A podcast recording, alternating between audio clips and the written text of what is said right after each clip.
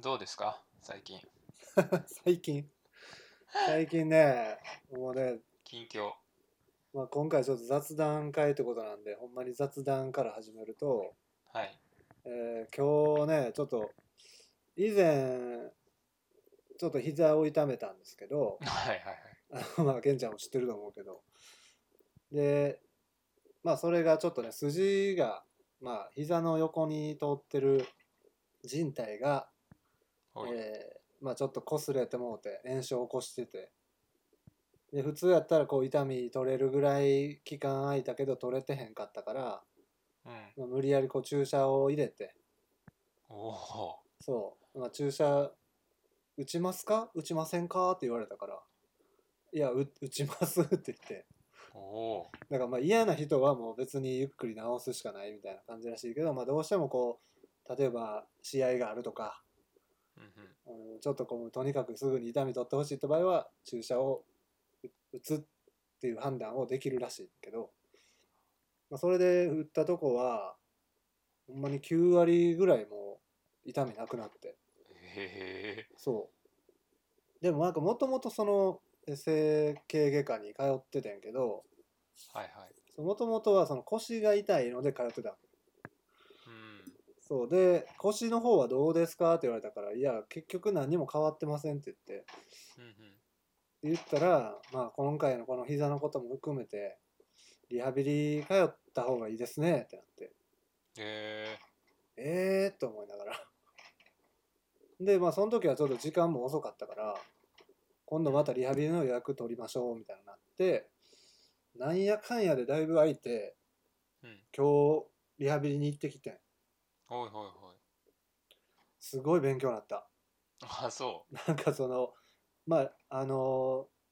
なんていうかな病院にもよると思うんだけどう。うん。柔道整復師とかああー、はいはい。理学療法士とかいろいろいるやんか。そうね。でまあ理理学療法士の方がなるのは難しいというか勉強せなあかんし学校行ってうん。でそこはまあ理学療法士の方がいらっしゃるとこやったんやけど、はいはい。まあ、周りは正直ねおじいちゃんおばあちゃんみたいなうん。 まあ、人そうがね通ってるから、ちょっとなんか情けないというか申し訳ないなと思いながらうん。で行ってんけどまあやっぱりそのどの筋とどの筋肉がまあこういう動きをしてるからうん。うん。ここがこうなってる人はこうなりやすいんですみたいな。なんか俺の場合だと、まあ、ちょっともともとちょっと猫背の節があると。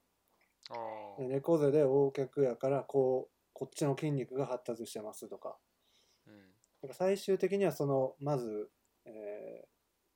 ーなんていうかない痛みを取るのが最初やねんけど最終的にはあの姿勢を正していきましょうみたいな。はいはいはい。で、まあ、正直その今までいろんなとこ行ったわけよねマッサージからうん。でその保険適用じゃないとことかねうんうん。スポーツ整体とか針とかはいはい。高いわけよね、そうね。結構するよね。そう保険じゃないとそれがまあもちろん整形外科なんで保険適用で、うん。まあ、最初は1600円ぐらいおお。で月の2回目以降はまあ700円とか、うーん。まあ、そんな感じのとこやって、はい。まあ、それでもなんかこうとにかく説明をちゃんとしてくれるしそうね。そこうんでかいね。そうだからなんかこういう時になったよっていう話をあのーまあ診療の時にそこの院長というか先生に話すねんけどやっぱりこう忙しい時期とかやとあんまゆっくり話してられんくてさあ、そうやね。そうでやっぱりなんか自分としてはこうお医者さん行ったらちゃんとこう傾聴してほしいというかうんうんなんか多分その相手の、まあ、エピソードの中に原因があったりとかすると思うねんけどあんまりそこにまあとりあえず痛み止め出しとくわみたいなおおじいちゃんとかもおるからそうやね。そう、まあ、それがそのまあそこの先生はまあまあ聞いてくれる人やねんけど、まあ、理学。学療法士やともうがっちり聞いてくれるというか、はいはいうんはい。で自分の経験談とかその患者さんのお話とかもいろいろ含めて多分こういうのが原因やと思いますみたいなんでうんやってくれるのがすごいなんか助かった感じでいやーいいっすねやっぱまあ俺もねあの接骨院行ってるけどうんまあ結構だからまあ俺も割と膝の外側とかが痛くなることがやっぱ時々あってうんうんうんだからやっぱ俺も O 脚なんよねそれね大脚なんけんちゃん俺も O 脚なんですねどっちつかかといへうんとねやじゃあいうーざんそうねだからなんやろ外側にやっぱ力がいっちゃうからうんうんうーんやっぱこうそそこにやっぱ負担がいっちゃうんやろななるほどねでもまあなんかそもそも俺もそのこうやって走り出して思ったけど、うんなんかどういう走り方がいいのかとかどういう歩き方がその負担なく気持ちよく歩けるかなんかまあ教えてもらったことなんてないというかまあね義務教育ではまず教えてもらえ へんいやでもさものすごくこう基礎的な話やんそれってそうやな人間としてのその、まあ、根本的な機能として、まあ、歩けないやばいやんとかうんうんでもその子がまず狂ってるとやっぱこう負担がどっかにうん行ってしまうというか、だからなんかそんなん思うと逆にそうやってランニングし始めたりとかうんうんトレランやることによってなんか気づけてよかったなというのは思ったりする時あるけどね。そうやねなんかまあ多分、まあ、ほんまこの数数十年でだいぶその人間のか体の使い方とか研究はものすごい進んでてそれがまあ一般的にも知れ渡れるようになってると思うねんけどうんなんかそれこそその例えば、えーヨーロッパの方の教育はといはいはい日本の教育を比べる時ってよくあるやん。うんでそのヨーロッパの方ではこう、まあ、競争させないでどうのこうのみたいなんでじゃあ日本もそうしようってなって運動会で、まあ、勝ち負けつけへんくなったとかはいあるねんけどそのなんていうかなその競争させへんというよりは要は苦手な子がいるわけやんうん運動苦手な子が運動嫌になる原因って、まあ、その、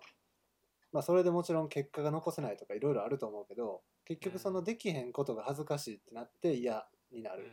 ことが多いっていうので、はいはいそれでヨーロッパの方でそういうなんかあんまりこう競争というよりは一人一人のあのできる範囲で楽しむみたいなうんやってたはずなのになんか日本では結局なんていうかな結局その恥ずかしいみたいなのが消えずに。うんでなんでそんな教育をせなあかんかったらやっぱ多分3040なってきた時にうん体のガタきまくるからそこなそう これねで俺もほんまにつくづく思うねんけどおこう人間のこう老化っていうのはなだらかな曲線じゃないわけよね、おーなるほどガクンガクンって下がるわけはい30なったらガクンとあれこんな感じやったっけってなってそれこそ一回腰痛めたらなんかそっからもうこれできへんくなったんやとか うんだからもうガクンガクンって下がっていくわけよ。はいはいはいでそうなった時にこの気軽に運動をこう継続して続けれるっていうその土壌を育てるための義務教育なんやろうんと思うわけ。なんかそこで苦手やらなんやらでもまあこうやって体を動かす動かさないとよりしんどくなる年が来るよっていうのをうん言った上でねはいそういう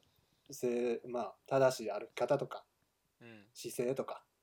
うんうんっていうことも、まあ、えそのねが小学生とかが興味持つかどうかわからんけ ど いやでもむずいよね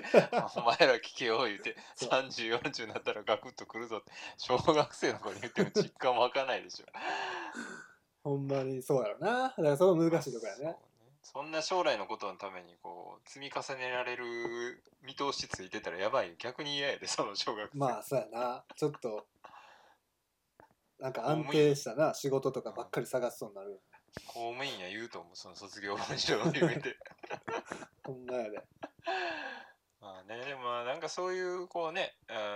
うんまあその形だけ残っちゃったみたいな話はあるのかななんかその順位をつけないっていう形だけは残ったけどじゃあその意味とか、その背景みたいなところがなんか抜け落ちて、うん、そこだけがなんかこう残ってしまってまあそもそもじゃあなんか運動どうやって楽しくやろうとかなんかその辺を忘れ去ってる感じがなんか日本っぽいなとは思うけどね。そうやねまあなんかどうしてもこう大きい組織になるとそもそもの理由とかそういうのが全員にし知れ渡らないままはいはい。あのやることだけとりあえず決まってるからっていうのでやらなあかんみたいな感じになっていってうん。まあちょっとね脱線してしまうというか、そうね。いや、まさかオープニングで教育 論。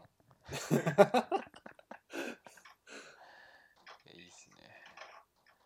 まあちょっとね、今回いろいろネタちょっと書いてるんでね、ちょっといろいろ消化しながら。そうですねはいはい。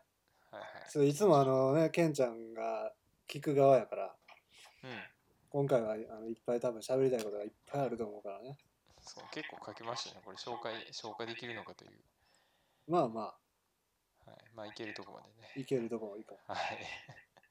じゃあまず、じゃあ、ポッドキャストね。聞きました、オメガ君の回。聞きましたよ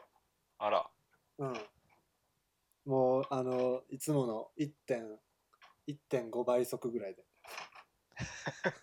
え、どういうこと早く終わらせたか った。いやいやなんかうんじゃあ結構だって2時間とかあったでしょ、長かった、ね。今回のちょっと長かった。うん。 2時間をこの今日、まあ、今日というかこれ日付変わって公開されてんのかな金曜日って金曜日の朝やね。朝に公開されてんのはいはい。そうだから結構そのテンポよく聞いとかんとそうね。そうそうこの収録までにちょっと聞けてへんかったら思んないなと思ってそうそうでまあ聞いたけどいや面白かったよ普通にうん。おお。別にそんななんかケンちゃんが心配するようなこの感情の高ぶりはなかったけどね、 そう。うんいやいや。まあなんかこれがきっかけでなんかあの、ディスり合いとか生じたらどうしようかなとかちょっと思ってましたけど。いやでもまあまあいや、まあ、ちょっと緊張してんなっていうのは思ったけどえでも、なんやろ。まあ、この彼も言ってたけど、ちょっと緊張してるがゆえにこう饒舌になるというか、ー。うん。めっちゃ喋ってもうてるみたいなの言ってたけど、うまあでも、ね、彼らしさが分かったというか、んうんううん。ん。いや、いい部分が出てたなと思うよ。あら、そうですか。悪い部分もああるみたいな言ってるけど。る。うん。昔のじゃあ、その、すごく、えーいろんな人と、すごく付き合ってた、うオん、メいガ君の、その時が出てる感じだと。や、その時は正直そんななんやろ。その まあ俺はそのねキラキラしてた彼の、うん、その周りにいた人からどういうふうに思われてたのか分からへんけどはいはい。いや今がいいんちゃう今の感じがおお。うんそのまあ過去の話はしてたけど、うん。うんまあ、その話をする時のこのスタンスというかうんうんうん。やっぱりそのそうケンちゃんにまあこうやって初めてじっくりラジオで喋るっていうのでうん、分かりやすくなんか中立的な感じで喋ってたなと思っおおなるほてうんどいやよかったですねじゃあこれでまあまたヘイラルもねじゃあいい感じで まあね、そうなんかあんなでももはや活動してるかどうかわからんっていう感じなんやと思って いやでもねその子は僕俺もちょっと引っかかるというか、まあ、引っかかるっていう言い方あれやけど、うんうん まあサンタクロースもさそういう意味じゃ別に活動休止中って活動休止中なわけよねまあ動画上げてへんからなそうそうそうそうその状態で言うとそうなんやけどはいはいでも別に休止しましょうって話をしてるわけでもなくうんうんうんだからそのうーんとデフォルトが思いついたらやるっていうスタイルやからだかはいはいはいら別にノーマルなわけねもうものすごくうんうんうんで例えばまあ月1回、えー毎月1回は1曲作ろうって言ってたのにやらへんくなってたら休止中かもしれんまあまあまあそうやねとかまあえっとフォロワーを100人に増やそうとかなんかそういう目標を立ててやってたのにやらんくなったりしたらまあうん、まあそれは休止なのかもしれないけどそもそもその目的自体がまあうんふわっとしてるというかまあそのグループの活動って結構難しいなと思うのはそういうとこなのかなというかさうんうんまあその俺がやりたいなってモードになってもまあ別に相手はそんな乗ってこないへんかかもしれへんでまあななんやろうやみたいななんでやらへんのみたいな話になっちゃいがちやけどでもそれってそもそもその目標というかゴールというかそこが共有できてないとうんうんなんでやってくれへんのみたいななんか変な感じになっちゃうっていうのはなんかああるのかなとはちょっとなんか思ったりはするけどね。なるほどね。うんまあ、そうだねそのまあヘイラルの活動の話でも言ってたけど、うんまあ、そのなんか SNS、まあ、彼は SNS やってないから、うんまあ、告知しないと聞いてくれる人も増えへんやんっていうとこからはいはいじゃあまあアカウント作ろうやってなってうんでなんかまあ自分としてはまあまあフロントマンとか言われてたけどうんそのまあなんやろそのヘイラルの3人のうちの誰でもないヘイラルのアカウントみたいなのを作っても、うんまあ、結局誰かがやるわけだよそのうん運営自体は。はいじゃあなんかそのヘイラルのオメガっていうアカウント作りは良くないと思ったうんなるほどそっちの方がそれこそ別にヘイラル以外の活動だってどんどん上げれるしうんあの個人的な意見だってできるわけよそのうん政治に対する コメントだってはい別に自由にしたらいい話でうんでもそれがヘイラルだよっていうので、えーまあどっかにちっちゃく、えーまあ、このアカウントの運用はオメガがやってますって書いてあったとしてもようんまあ、それはなんかこうず全体の意見というかヘイラルのメッセージみたいになるからはいはい逆になんかそう3人にこう許可取らないとなんかこれ微妙やなとかいやこれはちょっと一回消した方がええんじゃんみたいになったらややこしいからうんもう、うん、個人で自分らのやってるさこの趣味の一環として告知したければすりゃいいし、うんっていうふうに考えたわけよね。うんまあ、それができへんかったらそんな、まあ、あチームのアカウントの運営なんて無理やろうと思って。確かうん、っにてまあいちいいうちね許可取ってたら大変やもんねこのこんなんあげようかなと思うとかそう,、うん、そうかそうそうだからまあとりあえず、まあ、自分らのアカウントでもうどんどんどんどん言っていこうかなみたいなのはあってんけどうん だからもうそれをよしもうじゃあもう俺アカウントでどんどんやってること言おうって思い出した頃にはもう活動してなかったんだよね あんまり。そういうことねそうだからまあまあ自分で作った曲とか普通にインスタに上げてたりするし、うんうん、そうね確かにまあ俺はなんかうやむやとかあげてるの見た気はするけどストーリーズねうんうんそうストーリーに上げてます 相変わらずストーリーやからねもう後から見たら何も上げてない人やね何も残ってないそうまあちょっと旅行行った時のやつね載せてくれてるけどそうだねだからもっとねいろいろ言ってるからさ載せ載せたいんよ別にコロナ禍やから控えめにしてるわけじゃないんやんかいやもうおしとやかな人なんで本当に常にいやまあでも、うん、なんかその、まあ、も目標を決めるっていうことなのが、なんかすごく俺はちょっと、今日はなんかね、運転しながら、なんかそれをがやっぱ大事なのかなというか、まあ、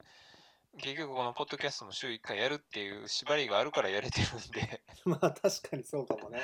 だからそこで再生回数何回とか、なんかそこを目標にするんじゃなくて、とにかく週1回アップするっていうのは、うんうんまあ、ものすごく明確やし、うんまあ、なんか達成できたかどうかをやっぱ確かめれるっていうかね、はいはいはい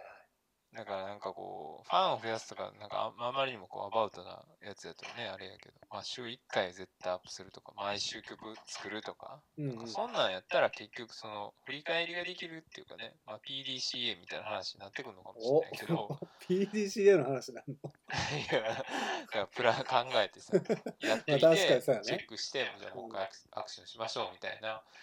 話なんかなと思うけどね。いやでもね、まあこのサンタクルスレディオははい。あの、まあ、ほんまにねどんぐらいの人が聞いてくれてるか俺はあの実感はしてないけどうん。なんかその、まあ、友達の立場から、まあ、何回も出てるゲストの立場から見たらはいすごい面白いけどね毎あ回らクオリティ高い話をしてるなと思うしそうねうんうんまあ本当やってる身もね面白いし、うんうん、まあなんかこういうのもねまあでもなんかその音楽の話も絡めてやけどそのつんくのね本を昔読んだ時にうんうんいやなんか大阪時代の時にね、なんか売れへんみたいなこと、なんか、俺が作った曲ええのになと思って売れへんっていうのを言って、は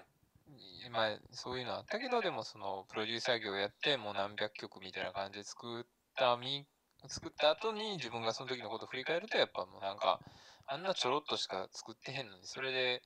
売れ売れたいなんておこがましい的なことをね、なんか言ってたというか、なるほどね。結局ね、打率がだから、うーんと、まあ、3割のバッターが、うんうん。うん、その打席4回立っただけで、ヒット曲を出そうなんて甘い的な。そうやうな。ん、だ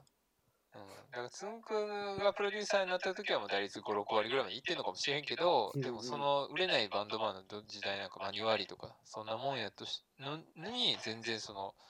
あスイングしてないっていうか、いはいそれでう打とうとして打てないみたいなこと言ってたから、まあそういう意味じゃ、やっぱ、ポッドキャストにしても、曲にしても、まあ100曲ぐらいやって、やっと、なんで売れへんのやろなって話し始めるぐらいじゃないとあかんのかなとは思ってるよね。なるほどね。そうそうそうそう。まあ、そんなこと言ってる間、時間あったらつ作らなあかんのかなというかね。うんうん。そういうことちょっと思ってますけど、最近。いや、そうかもね。でも確かに、その量を、量をまずやることっていうのはすごい重要やと思うし、うん。なんかほんと、絶対マイナスにはならないというか、そうやろね。うん、まああの YouTube とかでもねそうややっぱり何本も何本も上げてるうちに自分らのやりたいこととかそのファンの人が見たいこととかうん、いろんな。なものが明確になってきてでそれがよりこう具体的にまあ実現できるようなノウハウが知らんうちにできてるというかはいはい。やっぱその、うんまあ、つんくさんみたいに、まあ、おそらく、まあ、あそこまで行っても外れやなみたいな時あると思うねんそうやね。この曲ちょっとあれやなみたいはい はい。なだからまあお俺らみたいなんがそんななんかなかなかええの作られへんなとか、まあ、なんかまた再生回数全然やなっていうのはほんまになんかうんちょっと何言ってるか分かんない感じよねそうやね。そうや。そうそれ。それぐらいで思っとった方がいいんやなっていうのはなんかね。うんそうそう思うかな。100曲出してから文句言おうみたいな。そですよね。う、まあ、ていうかで別にねそんな感じ文句言わなくてもいいんかなと思うよね、うんはいはいはい。うん、もうなんか自分らが楽しいのがまず第一やからうん。別に自分らめっちゃ楽しかって再生回数が全然なかろうがもうそれはそれで楽しかったやんっていうそうやね。感じなんかなって思うんまあ本当そうやね。まあ一番にやっぱそうやね自分がややってみたいっていうところがね一番ううん最初に来るっていうかこのこの曲こんな曲作ってみたいとかねそそれが一番に来るっていうのがまあ一番かなと思いますがまあそんな感じで「キキケ」うん新曲、もう出たんですかあれ新曲は。な KKK なんはいはい。 KKK の新曲はもう出ましたえー、っと西ね宮の。そうまあ西宮 いやそこはねいろいろねもう自分はもう本当にもうリモートで作ってるんではい。あのまあもちろんあの先生と裕太君も直接会ったりしてるわけじゃないと思うけど、そうやね。まあ、ほんまにまあここまでコンセプト決まってるねんけど参加してくれへんってなってはい。で、まあ、そっから実際に撮るまで12週間かかったんかなうーん。で曲書いて録音いつしようかなと思ってたらあの、またちょっとトラックが変わったからみたいな感じで連絡来て、うんうん、まあ、変わった言うてもそんなにあのスピードとかは全然変わってなかったからああ。まあまあ全然そのままいけるかっていうので、まあ、録音させてもらってで送って「あいいやん」って言うてる間にもう次の日ぐらいにはリリースしましたみたいな。早いね。 早っみたいな だからまあジャケットはそのたたり先生がもう書き下ろしで書いてくれてて、はいはい。ただねちょっとねまあこれをまあここで言うのもあれやねんけどうん。そのもう今回のテーマがその妖怪の九段っていう妖怪がいて、まあ、その九段っていうのがテーマやねんけど九段。はい。そうケンちゃん知ってる九段いや、全くわかんないですね。そうまあまあ言う、まあんまり有名じゃないというかマイナーまあでも結構その日本各地に伝承として伝わってる妖怪でなんかもうそれれこそ、まあ、水木しげるとかも書いてたりするし地獄先生ヌーベイとかに出てきたりああルーベイねそうそう。だからまあ、妖怪好きならまあ知ってるよみたいなぐらいの感じなんやけど、まあ、どういう妖怪かっていうと、まあ、牛の子供として生まれてくるんだけど、ほう頭が人間なわけよ。へーで、その、まあ、頭が人間の牛の子供が生まれてきて、で、農家の人とかはびっくりするわけよ。うんうわ、ななんやこの子ってなって、ほんならそういうその人間の顔からこう予言を言葉でこう出すわけよね。人の言葉で。うんで今年は豊作やみたいうんなとか、 今年何月に地震起きるでとかっへえて言ってもうほんまに23日で死んじゃうっていうへえああはあはそういう妖怪がいるわけよあうん妖怪というか何なんか分からへんけどうんうんでまあその自分の中ではそれが九段だと思ってたんやけど、まあ、調べてみるといろんな九段がいていろんな九段。いろんな九九段がいるわけ、でまあなんか遡ると江戸時代ぐらいやねんけど段。うんその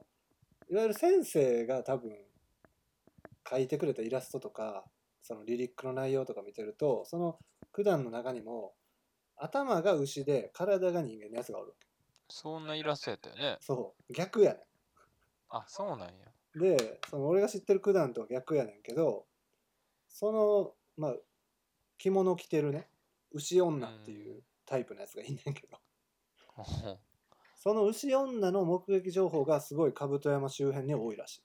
ああ、はあはあはそうあ。あ、そうなんやね。おーそこに繋がるわけや。そうだから結構阪神大震災の年とかにも結構目撃されてんだってええそんなす、割と最近の話。そうそうでも結構最近もあるしなんかまあブログとか書いてる人でもちっちゃい頃に見た人の話とかもあったしう。へえ。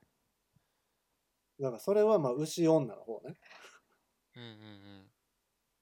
でその頭が人間の九段はうん。うん。あのそれこそ剥製が残ってたりするわけああ、剥製にしてんの。そうあのまああるやんカッパの剥製とか人魚の剥製とかさ、うんうんうんうんどっかの。お寺に奉納されてるみたまいあ、な、ミミイラみたいなやつとか、ね。そうそうそうそうまあそういう感じのやつがあって今もどっかで展示されてたような気するんだけど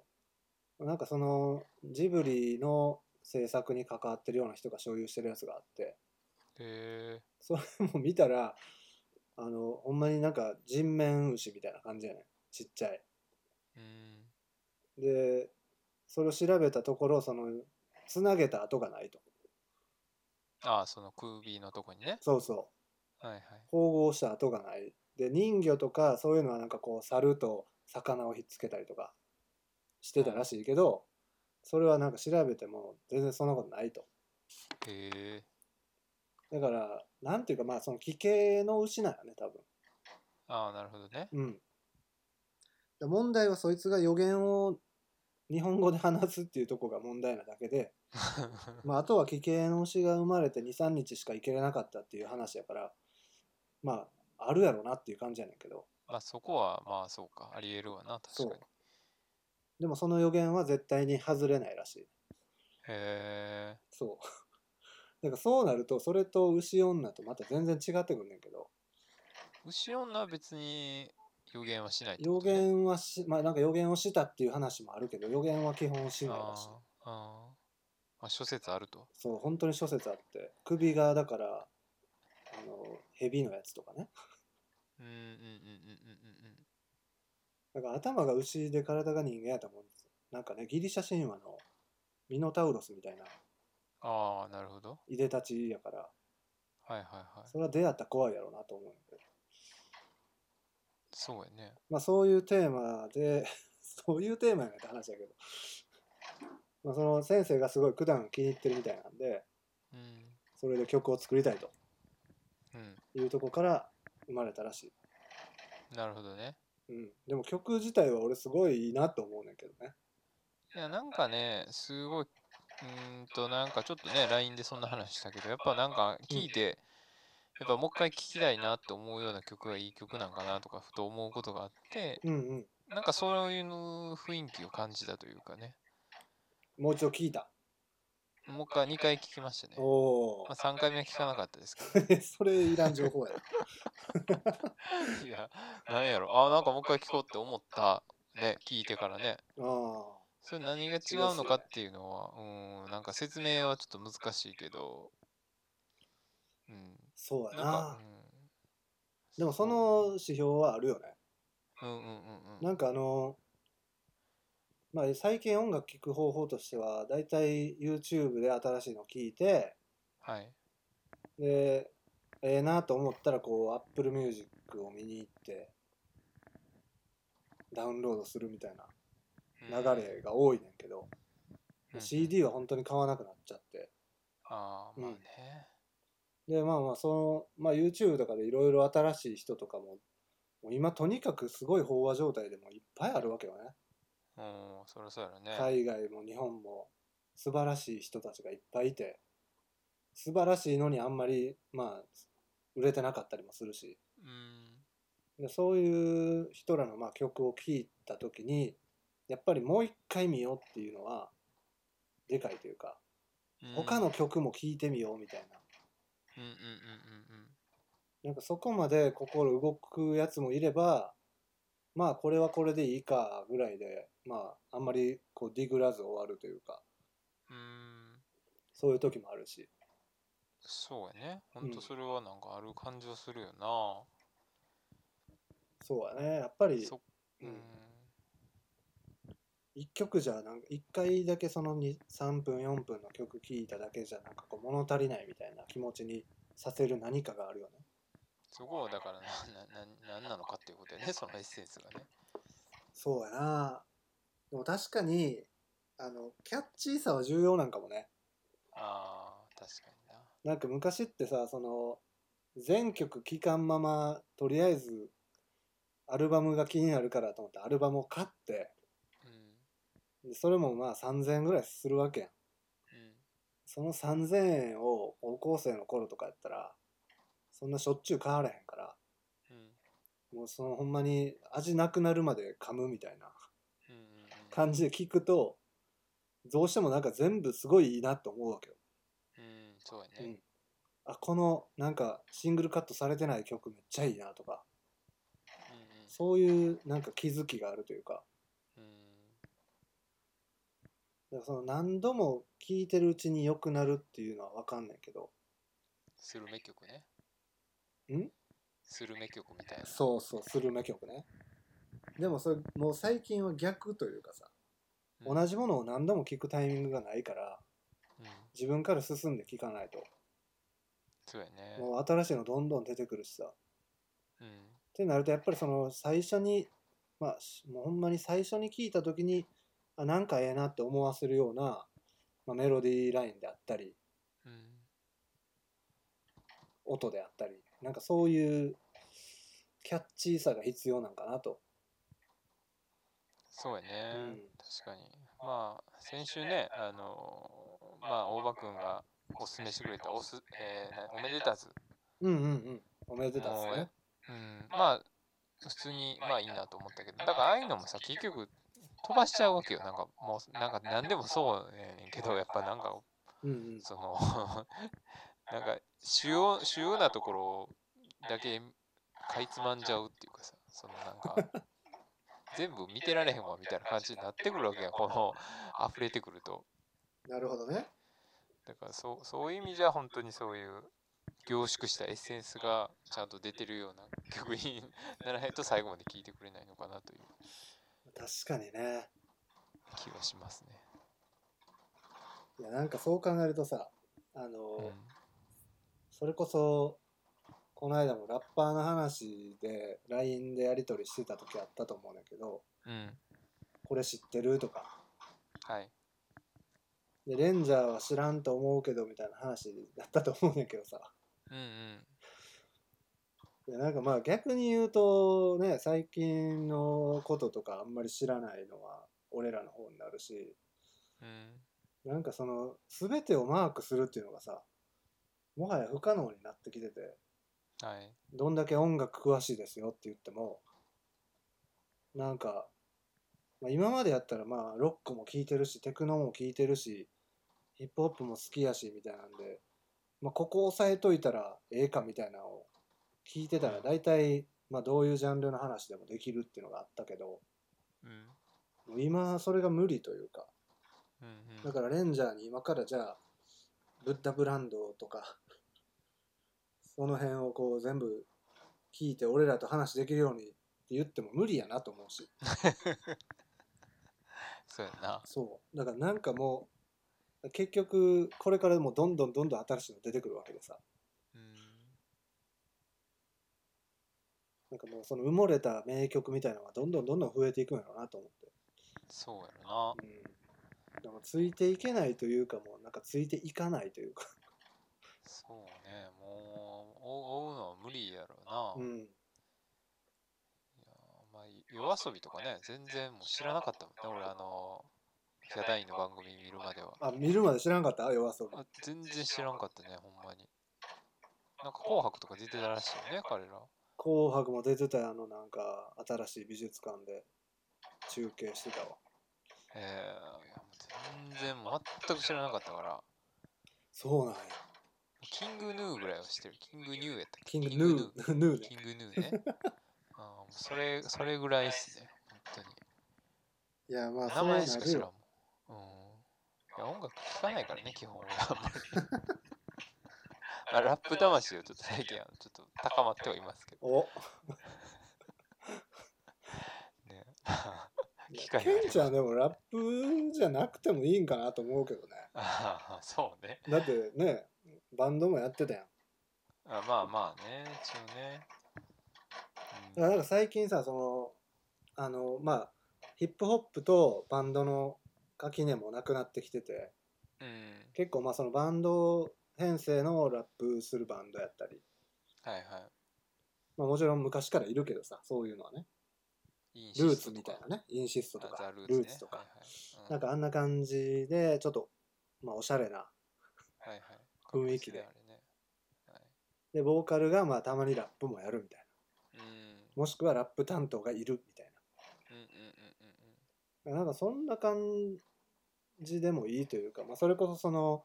おばくんと話してたそのマッチョイズムはい。ラップのそのねいかつい部分というか黒人のライフスタイルを真似る雰囲うん気とかっていうのが、まあ、ほんまに2週ぐらい回ってもうなくなってきてるから。あちょっと薄まってきてると。そうそう。あでも確かにまあ音楽ってもの自体がかなりアナーキーなものやんか。昔からあ。まあそうね。うん。それはフォークソングもそうやったし、うんだからどうしてもその社会にちょっと馴染めない人とか、文句がある人とかがう始めやすいカルチャーというか、んうんっていうのがあるから、まあ、そのちょっとハスに構えたみたいな雰囲気は、特にヒップホップとかは多いし、これからもいると思うねんけど、うんでもそうじゃない、なんかもっとポップなというか、単純にこう聴いてて楽しくなるような曲とかはい増はい。えてきてるからさ、うんケンちゃんとかもちょっとこう歌っぽいのやったり、で、間にこう、ゆうたくんがラップ入れるみたいなさ。あ、そうやねう。ん。そんなんもいいかもしれんね。そしたらまあ女性ボーカルなしでもちょっといい感じのやつできるんいじゃないや、俺はもう女性ボーカルが来るっていうことしかもう頭にないけどね。うんそしたらもうちょっと売れるんじゃないかという。いや、売れ売れるかな。どういやや、ね、売れたらいいですけどね。ろう。売れたい気持ちは人一倍やな。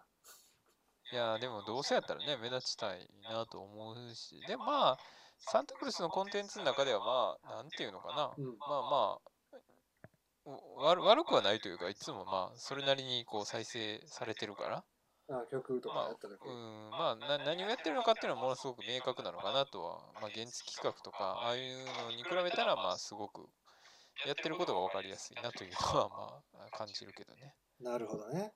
うんまあいいか短い悪しいねかっていうのを判断しやすいそうそうそううんうんそうそう、そういうものすごくあるのかなと思うけどね確かにそうだねまあそうですね。いやもう音やっ楽はぱい数打たなあかんねそう、まあ KKK は本当にあのしっかりいつも活動してるから、うんうん、やっぱそれをこう絶やさないことが大事だね。胃を絶やさないことが本当いにやほん大事まだねおかげさまでラップのなんやろラップに対するモチベーションを下げずに全然自分主導じゃないけど続けれてるから、いや、いいじゃないですか KKK のお声かかげけでてもらうのが。いや、ほんまそうやね。うんいや、、ほんまに。やっぱ月1ぐらいは何か何かしらやらなあかんよね、やっぱりね。そうやねやっぱまあ音楽はほんまにあのねヒャダと体育の番組でもやってたけど、はいはい。ほんまにおもちゃというかさ、うん。ね、その場で15分ぐらいで曲 作ってはったけどうん。いやほんまにあれで、まあ、あそこまでボーカルも取れて曲にできたらもうあと SNS に上げれるわけやんうん。でそしたらそれがどんどんどんどん積み重なっていくしなんかほんまにおもちゃ感覚で楽しめることやなと思うからそうやね。うんまああこの間はやろう言うててできへんくてちょっと残念やったけどねそうね。うんちょっと次は、次こそやりましょう、じゃあ。やりたいまあ、そうですね。じゃあ次のネタに。これはなんかね、うんクラフトビールね。 おクラフトビール来てました来ましたねこれはどうなんやろどういう切り口でいや、まあ、 なんというか、ななんというか流行ってますよね。この我々の中でクまラあフトビールがそう今。やね、まあ、世の中でも流行ってるんかもしれんけどはいはい我々に来てるよね今フィットしてるよね 今来てますね、うんやっぱりね、まあ、圧倒的に美味しいし何やろななんかえこんな美味しいもんがあんねやっておお思うというかなんかさ差をすごい分かるよねその普通のキリンとか朝日とか飲んだ後にうんクラフトビール飲むとかした時に、うんこんな違うんやとかそれはすっごいいつも思う。思うねでまあそうやねあとだからなんかうーんまあちょっとそのカウンターカルチャー的なねうんなんかそういう流れっていうのもちょっとあるのかなと思ったりしてまあその辺はちょっと詳しくはうんわかんないんやけどでもなんか、えー、とビールの自然史っていうなんか、えー去年出た本なのかな、うんうんこれは確かアメリカ人の人が、まあ、書いた本やねんけどもはいはいまあそれはなんかこう結構、かまあ、ものすごく科学的な視点とか歴史的な視点からまあビールっていうものをこう、まあ、見てる本なんやけども、うんまあだから要するにこうアメリカとかもそのバドワイザーとかバドワイザーやったっけあーバドワイザーかうんまあそういうあカールスバーグとかなんかああいう多分その大手のはいはいはいところにやっぱこう集約していくとビールがでもまあそれがどうやねんっていう中でまあ一つやっぱそういうなんていうのかなクラフトビールのカルチャーっていうのが出てきてるっていうかねなるほどねうんなんかそういうのはねやっぱあるあるのかなと思っててやっぱまあ自分がなんか飲んでる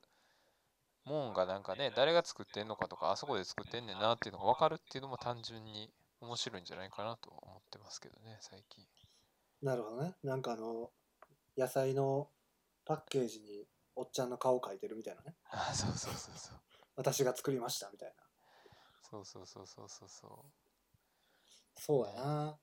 なんかでも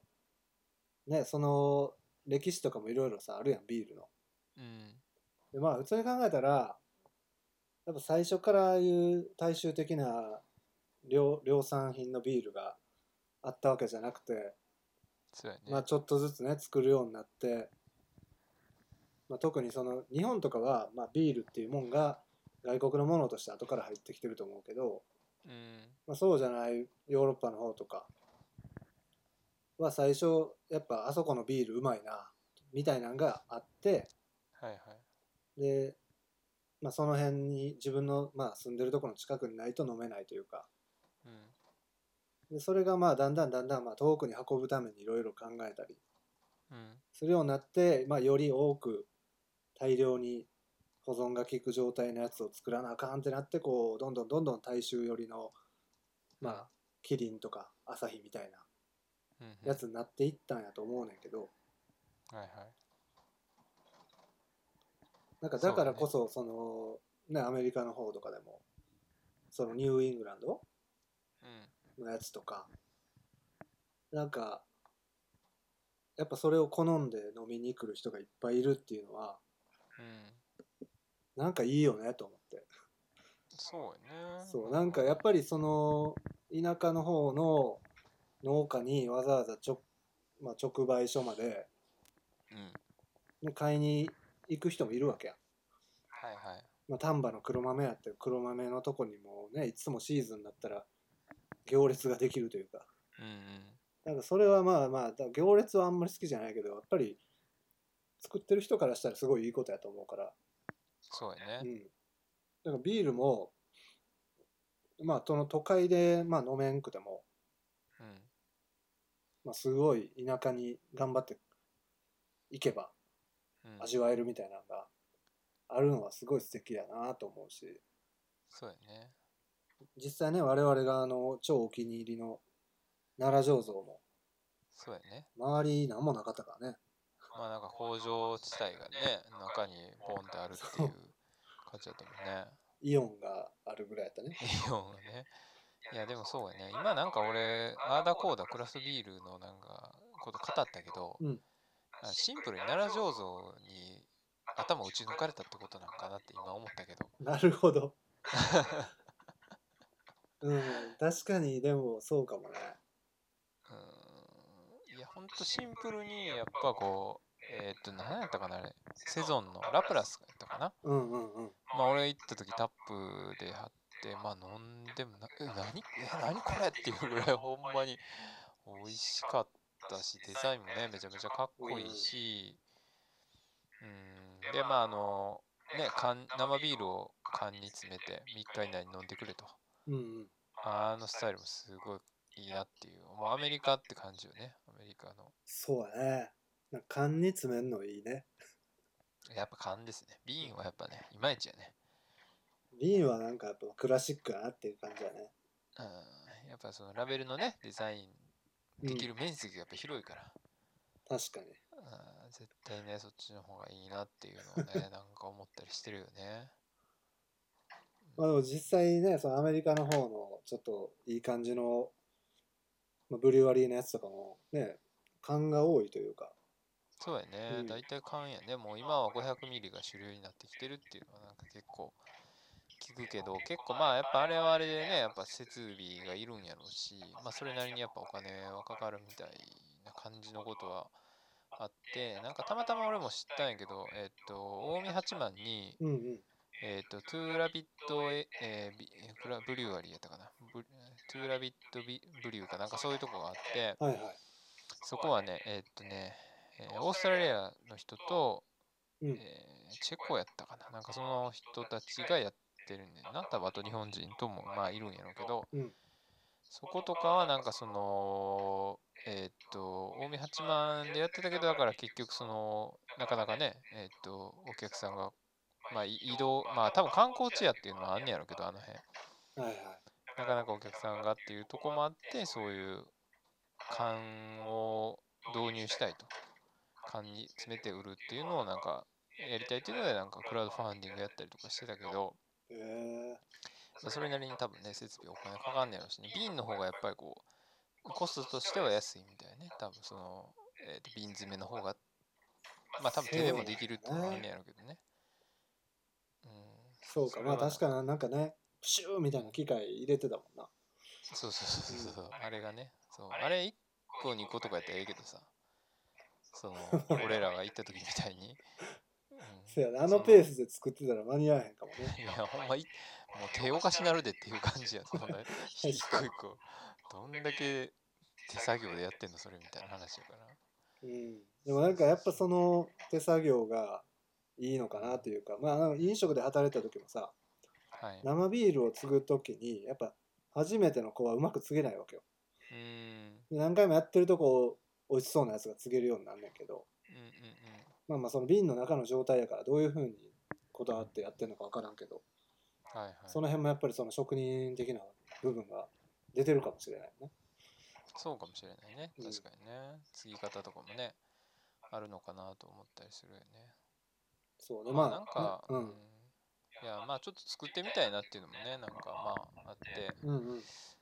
まあ、もしやるならみたいなんでねなんか最近ちょっと妄想することがあってお、やっぱねこうまあまずねななんでそのいいんかなと思うのまあクラフトビールを作るのがいいなと思うかっていうのはまあ俺は結基本多分食に対してすごい興味はあるんでね料理したりするのも好きやし、うんうん。まあ、食べること自体もすごく好きなんだけど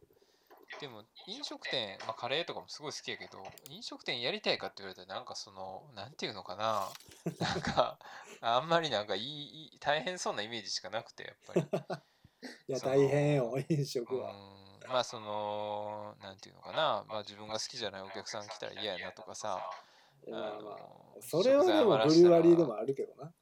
うんいや食材余らしたりとかね、まあ、そういうのもなんかああるんかなとか思うけど、うんうん。でもクラフトビールの場合は割とそのなんていうのかな、まあ、作るっていうのが基本メインみたいなは話なんかなと思うよねうんうんうん。製造業っていうかなるほどね。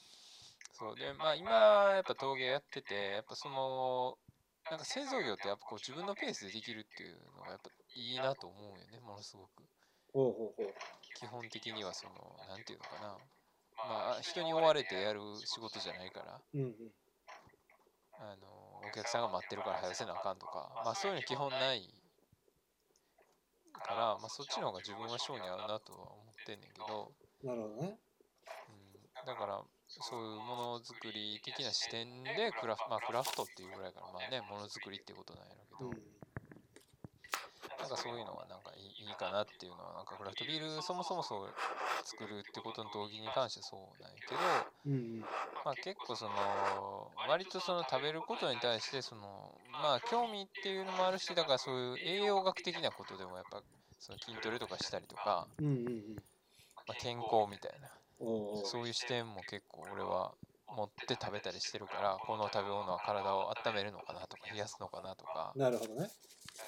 うん、うん例えば結構えーっとまあこの間日曜日カレー教室に行ってきて、おう。ま、マトンのカレーやったよねうんうん。羊でね。もそうそうそうマトンのカレー食べたら俺も大体次の日もう胃がすごいことになるわけもそうなん慣れて仕方ない、うん、もう油がすごいからもう俺はそ好っかきなんやけどマトンはうんうん。もうもったれて仕方ないんやけどうんうん。じゃあその次の日のまあ俺は毎日お昼ご飯カレーを作って持って行ってんだけどうん。じゃあ翌日のそのカレーはちょっと大根にしてこの消化を促そうかなとかうんうんうん。フェンネルちょっと入れてまあフェンネルもその消化を促すから促進するわけね。そうそうそうそうそうでそういうのってまあアイルベーダーとかも、まあ、あんまり俺詳しくないけど、まあ、うんウリちゃんとかねうん言ってましたけど、そう、うん、なんかそういう視点でなんかビール作ったら面白いんじゃないかなっていうのを今ふとその体にこう作用するというかなるほどなんねて。いうのかなうんまあ健康にはならないんだろうけどビールやからいやまあでも、なんやろな、まあ、なんやろ、僕が思う、その、まあ、食、衣食同源とかいろいろあるけどさ、あそうそうそうなんかもう、ほんまに一番のことを言うと、うん、うん、多分、どんな人と飯食うかとかああなるほどがすごい重要やと思ってて、うんで、もちろんそれは、あの何でもいいわけじゃなくて、まあ、それこそその美食クラブみたいなさ、はいはいこれすっごい美味しいからって言って持ってきたものを自分の好きな人たちと共有してであ確かに美味しいねっていうのでこう楽しく過ごせたらもうめちゃくちゃ体にいいと思うよね、確かになうん、もちろんその食べ合わせとかはいろいろあると思うし油っぽいもんばっかりやったらとかさうんだから一緒に飲むお酒やったらこういうのがいいなとかそういうのはあんねんけどなんかそのなんか自分がクラフトビールとかすごいいいなと思うのはなんか一個一個のその思いを馳せながら飲めるというか、ああ確かにねうん、なんかこれこういう風に作られてんねやとかなんかすごいこだわってんなみたいな感じでうん飲むとなんか全然こう体に悪い気がしないというか、うんうん、満足感があるというか。うんうんうんうんうんそうやねそうなんかうんまあ本当多様やね本当なんかいわゆるあのビールしか飲んだことない人から言ったらまあ逆にその5%とかじゃなくても9%ぐらいのすごく高い度数のやつもあれば逆にデザートビールみたいなフルーツビールみたいなうんああいうのもあるしなんかね、うん、この間だからねレンジャーと3人でビール飲んだ時も彼はベルギーのフルーツビールみたいなやつ飲んでたけど飲んでたねあすごい美味しいって言ってたもんねヒューガルデンいやあの日ねヒューガルデンかあれよその帰りに百貨店の、えーおお酒屋さんはいはい行ってなんか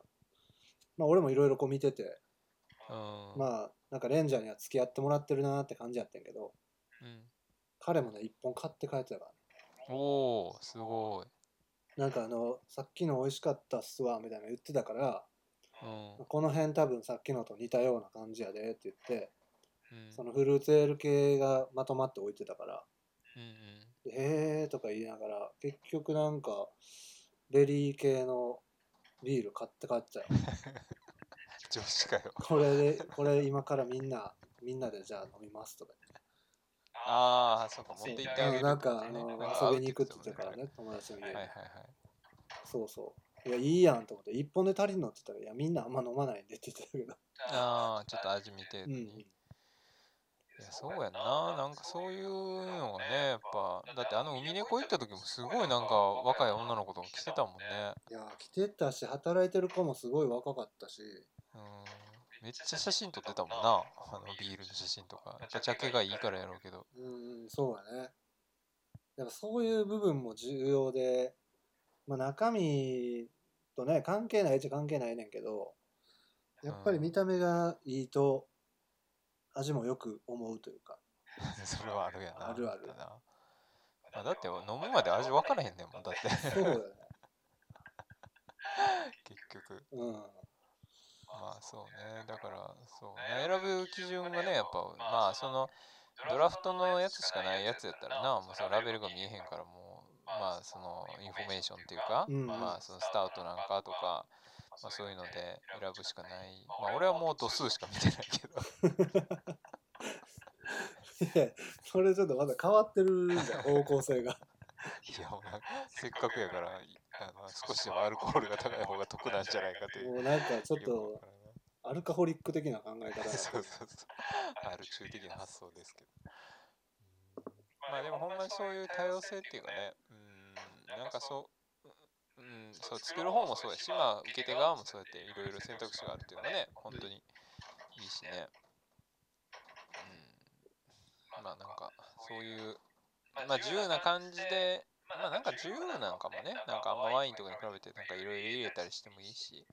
そうだねそういうのがね、やっぱ作り手のなんかそういう遊び心みたいなのもなんかこう、こっちに伝わってくる感じもあるのかなという気はするよね。うんなんかね正直その、まあ、酒税の問題とかはあると思うけどうんうんなんか、まあ、ビールと読んでいいものみたいなのあるわけやんくくりが、うん。はいはい。ありますね。第三のビールやら、そうそう発泡酒やらね。生ビールと。うん、でまあもちろんねあんなコンビニとかに売ってるやつでもまあ多分し飲んだことない人からしたら分からへんどれがビールでうんどれが発泡酒なんかでまあよう見たら書いてあるみたいな感じででクラフトビールもなんかよう見ると裏見たらあれこれ発泡酒なんやとかそうやね。あるやんうん。でそれはやっぱその規定の量以上の、まあ、枠画が使われてないとかそうやね。そういうことやと思うねんけど正直なんかそのほんまにいろんな味のやつがあるからさうん。別にいいわけよねそれでも、うんうんうなんかその原材料をすごく安くするとかしてるわけじゃないからさうん。なんか金額をこう下げるための努力でちょっと原材料変えましたとかやったら、うんあやっぱ普通のが美味しいわとか思うかもしれんけどうんあこれはこれで美味しいなみたいなのあるからうんなんかそれは別に何やろうねななんと呼ばれてようが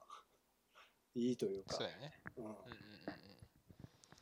まあそうねなんか結構その酒税法のことはねなんかいろいろなこれは何の本で読んだかちょっと忘れちゃったけどなんかやっぱ結局その日本の場合はそういう発泡酒とかなんかいろいろそういう、えー、大好きなビールまあなんかそういうジャンルができてしまったことで逆にそのうーんとまあ麦芽とかホップとかそういうのをつ以外のものを使っていかにこうえっと、その本物のビールの味に近づけるかっていうことにこうなフるォほーどねカスしてしまったというか、うんそこにやっぱ結構資源を投入しちゃったっていうのがやっぱ良くないっていうことは、あーだからそれをもっと多様な味とか、もっと違う味できひんかなとか、もっと面白いビールないかなっていう方向に行くんじゃなくて、いかにこう似せてビールっぽい味を作るかっていうことにそうだな力を入れ贋てし作まったっ根性ていうところが、そうそう、でもそれは多分なんかし酒税法的にそっちで作った方が儲かるやんってなったら、まあそれ企業はそっちに行くんやろうし、まあねその辺はだから制度設計的には良くないよねって思うけそど、うだまあねそんなことでいい。いやまあやっぱりそねうそのねクラフトビール飲んでるとさうん、美味しいんって言われることがあるよねおおいや普通のビールでいいやんみたいなうおうでなんか一回その、まあ、持ち寄りではい。人の家でこうみんなでちょっと鍋でもつつこうかみたいな時があってうん。でその時にまあもう飲みたいもんは自分で用意してきてみたいな感じだったからうん。クラフトビールをまあ何本か自分の分買って持って行ってんけど、うん。一応こうみんな興味は示すわけよね、でボトルかわいいとかうん。であんなちょっと飲んでみるって言って飲ましたらなんかあっさりしてるねとかえなんかなんかようわからんわみたいなー、うん。 いやスーパードライの方がうまいやんみたいえー、まあ、なるほど。なそうっていうことを言われるんねんけどうん。だからなんかその違うもんに対するこの反応があるというか拒絶反応というか、うんうんううんんうん。なんかそのまあそれはね日本人的なのかもしれんけどなんかなるほど。違うものにあまり挑戦したがらないというかうん、なるほど。なんかそういう人はなかなかこうねやっぱりまあ金額的にもちょっと高かったりするしそうやね。わざわざクラフトビール買わんのかなみたいなうん、まあ確かにな、なんかその、うんまあ、飲み方もなんかあるのかなとは思うけどね、その、まあ食事中に絶対ビール飲みたいみたいな人は、そんなことしてたらすげえお金かかっちゃうから、うんまああれなんかなとも思うけど、まあなんていうのかな、うん、ご飯食べた後にちょっと、お茶飲むとかコーヒー飲むみたいな感じでちょはっいとはいビール飲むみたいな感じの飲み方する人にとったらなんか全然なあれなんかなと思ったりするけどまあでも結局酔っ払ってきた味わからなくなってくるしさだからあんま飲みすぎない方がいやまあそれはそうかもねそうでも飲みすぎなくて済むんじゃないのとも思うし逆に言ったらうんその高いとさそんなバカバカ変わらへんわけやんまあ そうやけどねそっちの方がヘルシーじゃないっていう結局 っていう論はありますけどねそうだからなんかねお酒は健康にいいのかっていう議論になった時にやっぱ結局適量というか量によるみたいなねうん言うからさお医者さんでもはいはい飲んだらあかんとは言わへんわけやんタバコはやめろは言うけどうんお酒はやめろとは言わへんわけよねよっぽど病気になってる人以外はだからその適量を保つには確かにその 理論でいくとちょっとお気に入りのやつを、えー、1本飲もうって言って探してきて1本だけ買ってうん で食後にちょっと味わいながら映画でも見ながら飲むみたいそうですなね。のがいいかもねうん。そう。だから買えるとこもさ、そんなにたくさんあるわけじゃないからさ、うん帰りにコンビニで買おうってできへんわけよ、結局。まあね最近ねそのオラホビールとかうん。あるけどねそう。まあ、えっ、と、ヤッホーブリューイングあねヤッホーブルーイングとかあるようねん。そう、あるけど、まあ、ね、やっぱそういう、こう、手に触れないようにするっていう。 あ別に我慢して、まあ、俺なんかアル中みたいなこと言ってる けど、まあ別に普段ね、僕は全然飲まないから、まあ、あれやけど。まあでもそうね。まあでもね、本当にリアルにこの、えっ、と、買える場所がないというのはね、最近俺は悩んでて、やっぱ神戸でね、うんなかなかね、その、まあ、クラフトビールを買える店がね、コロスエ商店ぐらいしかないという、今この問題がいやそれは発生してまして。コロスエの品揃え的にそのぐらいの水準のやつを買おうと思ったらそこしかないってこと そうね、あそこは多分長野ブリューイング、長野トレーディングさん入ってるね、あれね、あの卸の。なるほどねうん、もうクラフトビールの卸の会社までなんかこうし知り出してるというこれは合わもせねう近いうち商売するな。やーでもねちょっとやってみたいなっていうのはね本当にあるけどねそうやね。なんかまあもっと多くの人にこの楽しみを知ってもらいたいって思い出してるもんね。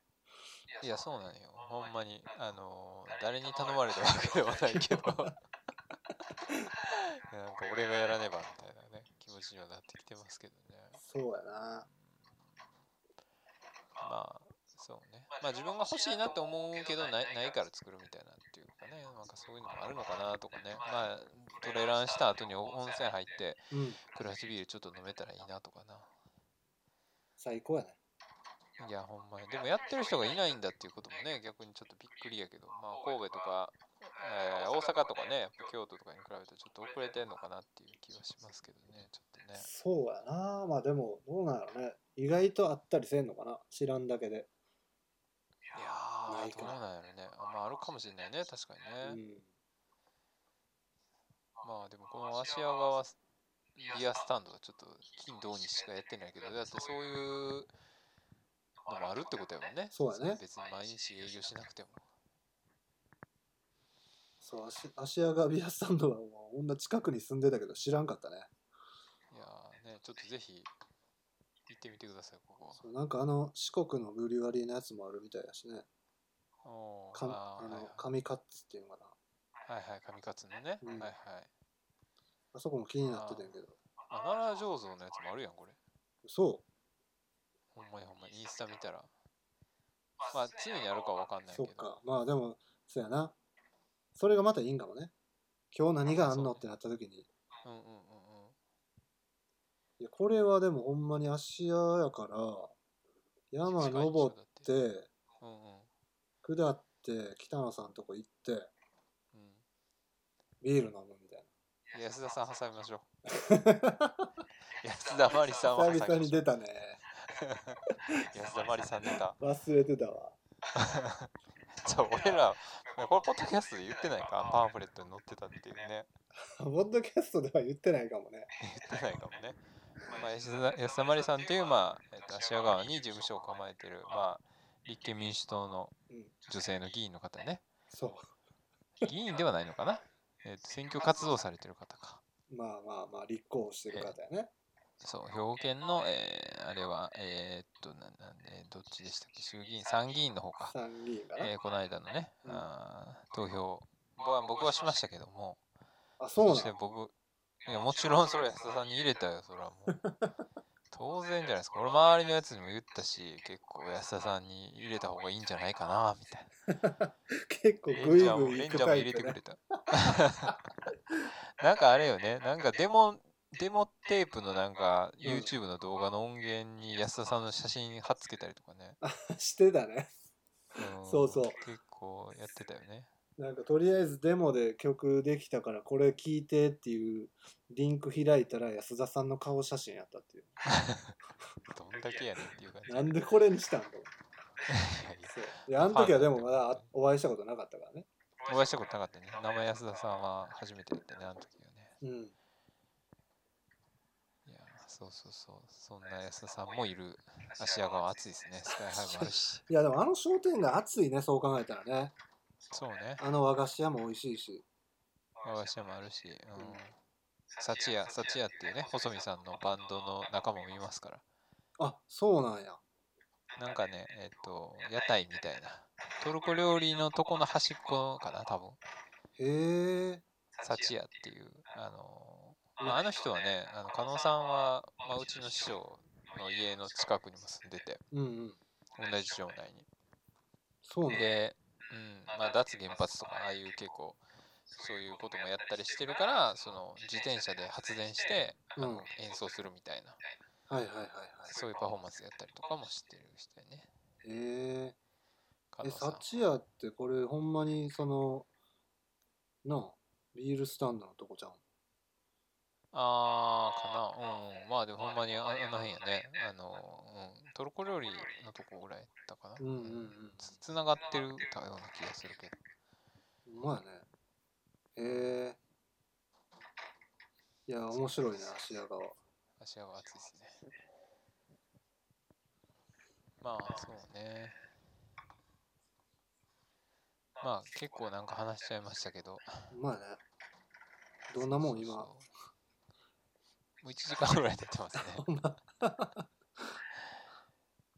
そうですねまあでもちょ確っかとにね、そのうんビールはちょっと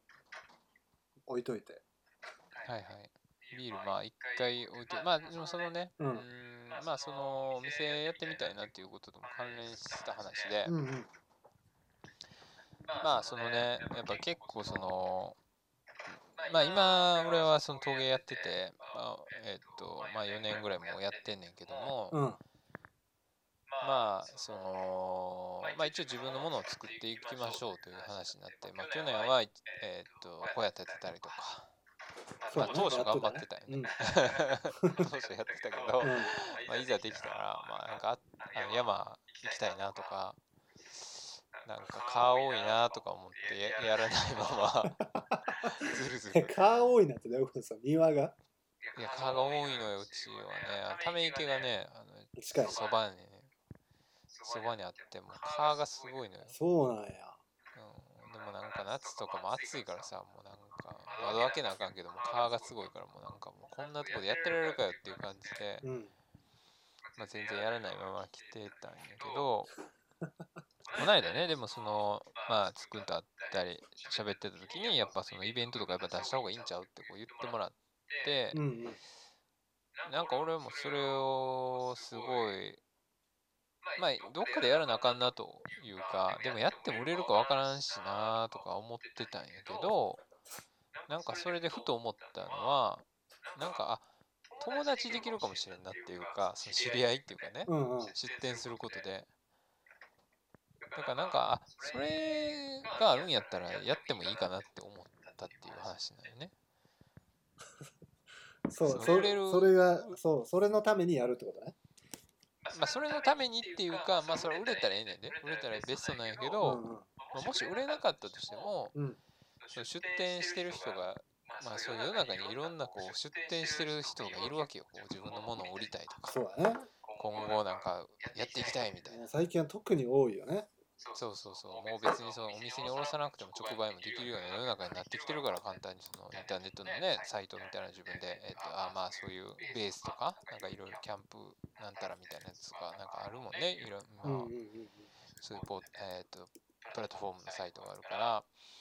まあ、個人でもそうやって物を、ね、売れる時代になってきてるから、そういう人も多いんかなと思ったりするし、うん、だからなんか、そういう人ともしかしたらつながれるかもなってことは、じゃあまたポッドキャスト出てくれる人増えるなとか、なんか そういうこと を思うとそうきポにッ、ドキャストに着地させる感 じなのまあなんか最終なんか変えてくるかもしれんというか、うん、まあカレーの教室行ってんのも、なんかそうやってこうつながり増えるっていうのもあるからやってるっていうところもあって、うんうんうん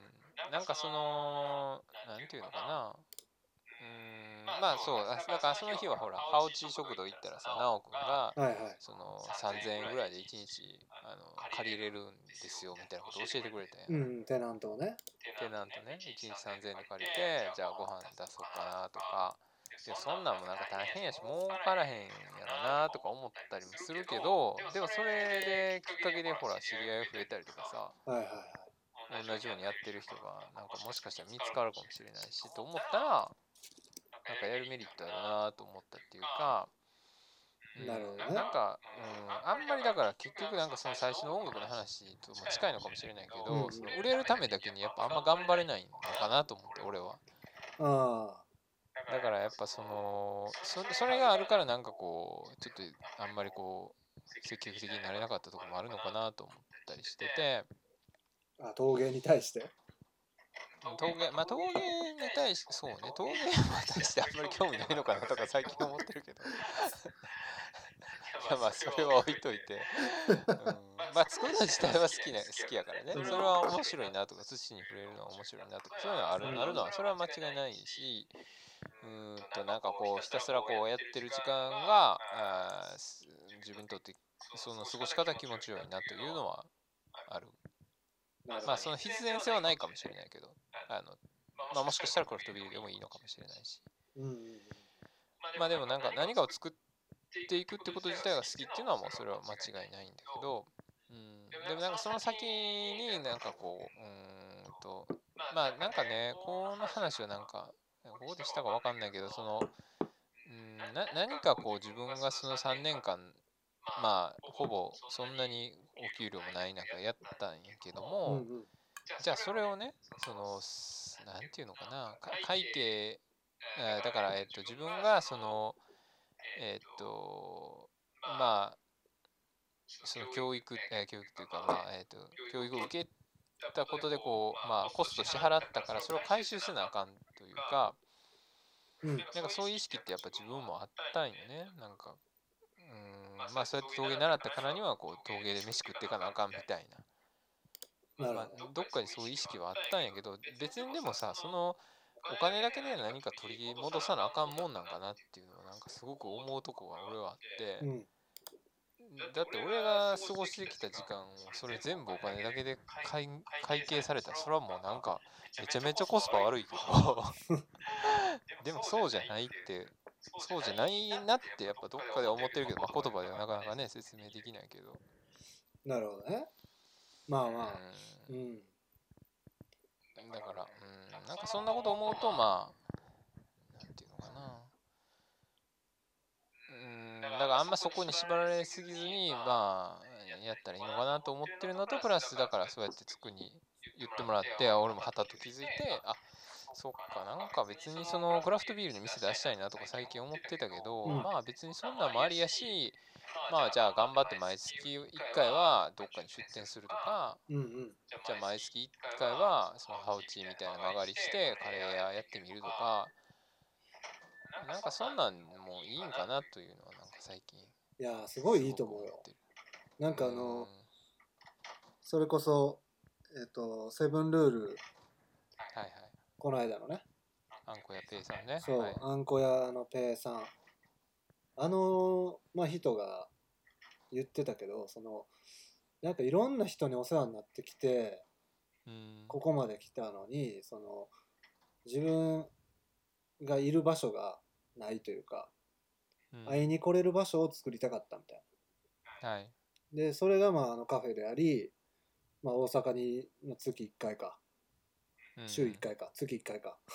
月1へ言ってうんたねそうその出店してる場所もやしそこにやっぱそのいろんな人が会いに来るうんもちろんそのねもともとつながりのある人もやしうんお客さんになってくれた人とか、うんまあ、そういういろんな人がこう会いに来てくれる場所があるだからなんか、うん、やっぱりなんかねその小売業をやってた時もやけど小売業いうかまあカバン屋はいカバン屋やってきたやってた時もそういうなんていうかな通ずるとこがあってやっぱいろんなとこでイベントするわけよねうん百貨店とか、うんいろんなとこでイベントをしてそこでいいやんとか興味持ってくれた人が他のも欲しいってなった時にその買いに行く場所っていうのは絶対にいるとはいでまあそれが関西やったらあったけど関東にその時はなかったからうん関東になんかそのお店を作らなあかんなみたいな話をよくしてたんやけどおうやっぱりそれも一緒で、なんていうか、まあ、最近はね、特に SNS とかで、あの会ったことない人でも、この人面白いもん作ってんなとか、いっぱいいるわけよ。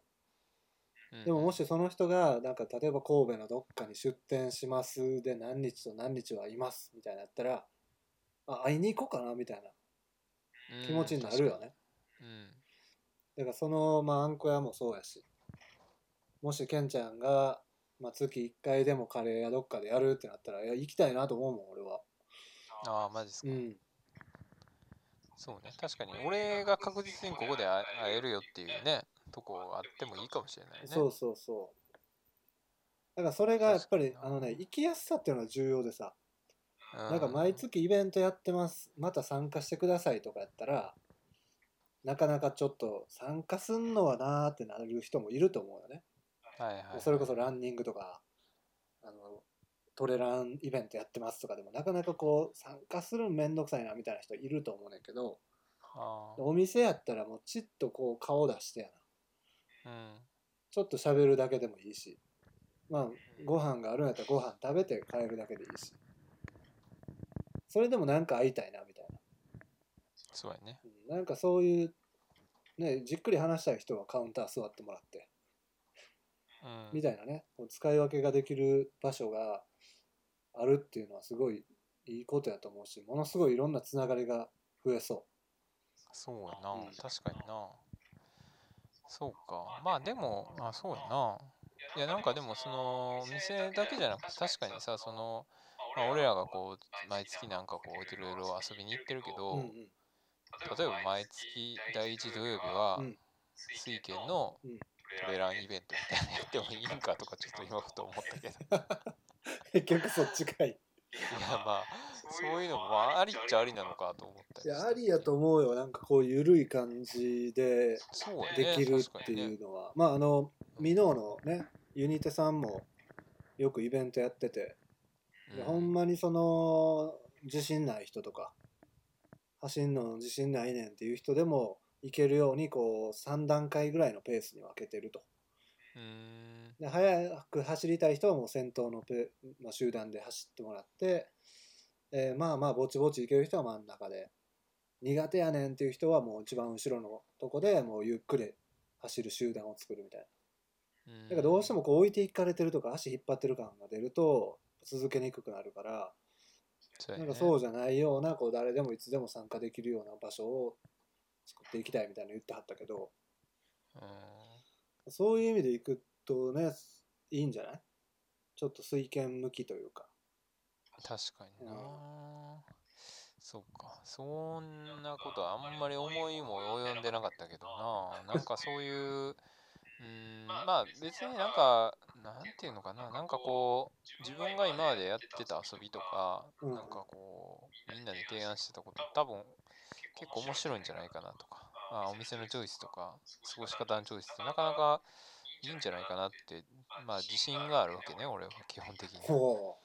アテンド能力にう、うん、でもなんかそれを発揮するのがすごくこうなんていうのかまあ身身内がメインやったからはいはいまあでもなんか別にまあクローズにやってるわけじゃないけどまあそんなに知り合いがいないからたまたまそうなってただけやねんけどねま自信があるそうのか謙虚なんかわからん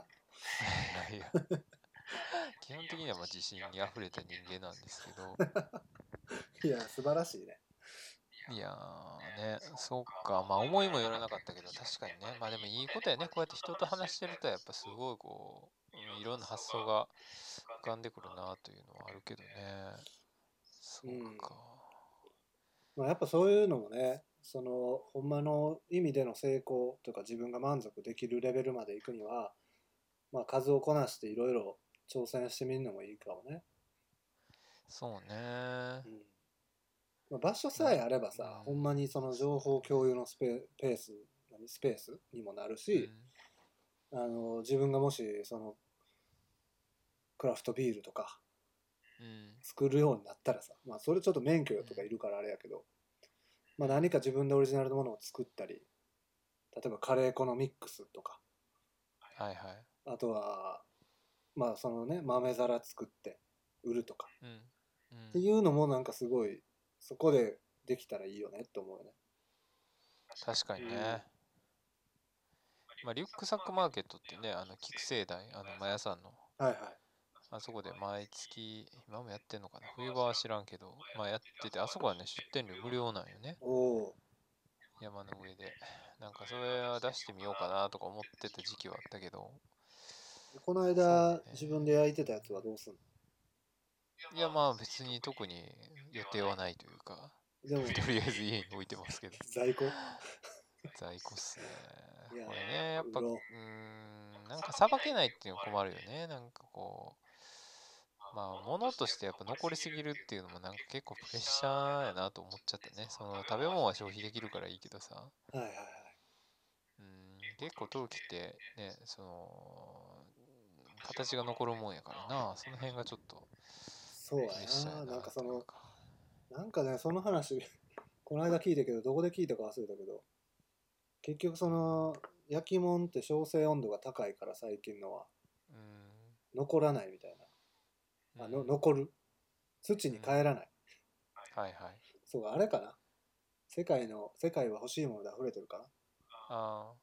そんな話言ってたような気がするけど、あはいはいはいそうそうなんかまあだからね古い縄文時代の時でも出てくるけどやっぱりその状態にもよるというかうんでも最近のそういうすごい高温の窯で焼かれたものはおそらく、まあ、残り続けるであろうんうだからなんかあんまりこう土に変えるみたいなものではないんやっていうまあ、そうやね、うんあでも俺もなんかそんな本読んだななんか芸術家っていうか美術うんなんなのなあの人陶芸家なんやけど結構だからそういう感じでまあなんかそういうことに疑問を持ってなんかはいはい自分らで田んぼの土からなんか作るみたいなことをやったりとかしてる人がいたよねへえそういう芸術あ美術家のワークショップではいはいはいはい土から作るそうそうそうそうそうそうなんかそういうのをやってた人がなんかそれはゲストハウスで会った女の子に教えてもらってそのへえ京都のゲストハウスで泊まった時になんかその子はすごい読読書家でへえタイタイトル忘れちゃったな読んだけど面白いねそれはうんなんかねそういうのもあるんやなっていううんまああんこを出してもいいしねカレーもできるしそうやあんこも売れるしうんあとチャイとかね結構俺最近気になっててまあなんかあのえーっと尾道に行った時に、うんあのスタジオムンバイっていうインドの建築家集団が作ったその、えー宿泊施設名前ちょっと忘れちゃったな、えーああ言ってたね言ってたね、はいはいそこのねチャイとかもすごい美味しかった面白かったうんミントとかなんか何入ってたレモングラスとミントが入ってるやつかうなんちょっとさっぱりしたまあそのクラフトビールの話みたいな感じでそうやまあでもアイルベーダーやってみたいんかな俺は結局なんかそういううんなんかこうなんまあか体に作用してるというかまあ、独自に、まあ、いろいろ勉強するのはいいけど、別に、まあ、アーユルベーダにか、まあ、とらわれず、そうね異色確かに同源から、まあ、日本でもね、昔からそういう考えがあるわけやし、まあ沖縄とかねぬちぬちぐすいとかっていぬちぐすいうなうんね言ったりするもんねうんなんかそういうのもねチャイもやってみたいしまあなんかいろいろやればいいのかなんか出店してねそう、だからね、ただコンテンツはいっぱいあるわけよね、そのチャイにしても、そうね。で、やっぱ美味しい店とか、美味しい、ね、そのコーヒーにしても、ビールにしても知ってるわけで、んそういうことをセレクトするだけでも、なんかキュレーター的な感じでね、お店をできれかっこばいい。ね。いや、もうだって十分その資質はあるというか、あうーキュレーションイリュージョニストって名乗ろうかな、じゃあ。ん、いやい、いけるよ。いけるかな。デミニー。よくわからんけど。いや、でも本当に。まあでも、つっくんともね、本当になんかやりたいなと思ってるんで。いやー、やろうよ。ね。まあ、それ、しかもだから、その夫婦でね、なんか、あの大和道的な感じでバックパック作ってもいいし。いや、まあ、そうやね。なんかでも、ほんまに、あのー、なんやろ。まあもうね、結構長いこと喋ってんのか。でもまあ、1時間半ぐらいね、今。そうね。 いや、その、ね、マイクラシック、最後に言わなあかんの、これ。あ別に、まあ、入れてもらってもいいですけど。いやまあどうやろいや自分ちょっと考えてても何かこれっていうのが分からんかってんけどうん。よくよく考えてみるとまあケンちゃんとの出会いなんかないやいや、それどうなんですかいいんですかそれで。いやそりゃいいでしょ割と最近の出来事ですか割と最近やけどでもまあ2年ぐらいもあ、そうかな。それぐらい経つのよね。う経つんちゃううん。分からんどん ぐらい経つんやろちょっとね、わかんないね、確かに。まあでもねそのうんやっぱりこういう話とかをすることもはいはい。増えたし、おおう。ん、なんかそのほんまにいいもの自分の自分にとっていいものを知ってる人っていうか、う。うんん、なんかそういう人と人たちと話してるとなんか自分のそのこだわりも分かってくるしああ、確かにね。だからやっぱりなんかほんまに意識しないようにしても、どうしてももそのなんか世間的なことを考えてしまう、まあ、全然考えてない方やと思うねんけど、はいまあ、その日本人的なね考えで思っちゃうわけよね。うんだそういうのにこうブレーキをかけられてるっていうのはあったと思うからうんなんか今ほんまになんか何でもできそうやなみたいおお素晴らしいな 何でもできそうというかまあなんかいろいろそうやねそういうお店とかもやりたいなと思うし、ううんんなんかもう自分自分が楽しいと思えることをやり続けてればうんいろんな人にも同じような思いをしてもらえるのかなとかうんうんうんうなんんかそういうふうな考えるその、まあ、音楽に関してもそうやし、うんえーまあ、ビリー・アイリッシュの前にもうサンタクルースから言われてるからねとりあえず出していこう みたい言ってたね確かに言ってるかもなね、うん、出したらいいのにみたいなさうんんそうそうそう だから、まあ、そういう意味ではかなりあのーうん今んとこまだ変わり映えはしてないかもしれないけど、うんうんまあ10年後20年後いやあの出会いなかったらってなってると思うなと思ったらこれはマイクラシックやなってそうなんや。いや、でも確かにね、なんか、うーん、まあ、そのね、やっぱこう、その、ビフォーアフターがさ、俺あんまりわかんないから、そのツックに関しては。もともとそんな感じの人なんかなと思ってたけど、まあ、そうか、まあまあそうよね。まあ、確かに最初はね、そうやってこう、まあ、曲出すこともね、こう、結構、どうしようかなみたいな感じでそう言そうってだたねもんね。うんうんそうそうなんかまだ聴ける状態じゃないねんみたいなさうんうんうん。感じやったけどもう今もいやもうなんで出さへんのって感じになってるから 言ってることが違う。そうそうそうへだからそれこそそのオメガ君の時にも言ってたように最初はやっぱり自分の SNS で、ーうんラップやってますみたいなのをこう大々的に言うのがなんかちょっと違うんかなとか思っててうんうんうんうんでそれが、まあ、ちょっと抵抗になっててでもちろんあのねメンバーのチョミもそうやと思うねんけどうん別にや自分がやってることはすごいいいねんけどそれを人にこ声高に言えるかと言われたらなんかまたターゲット違うんかなとかいう言い訳で出さない、うんうん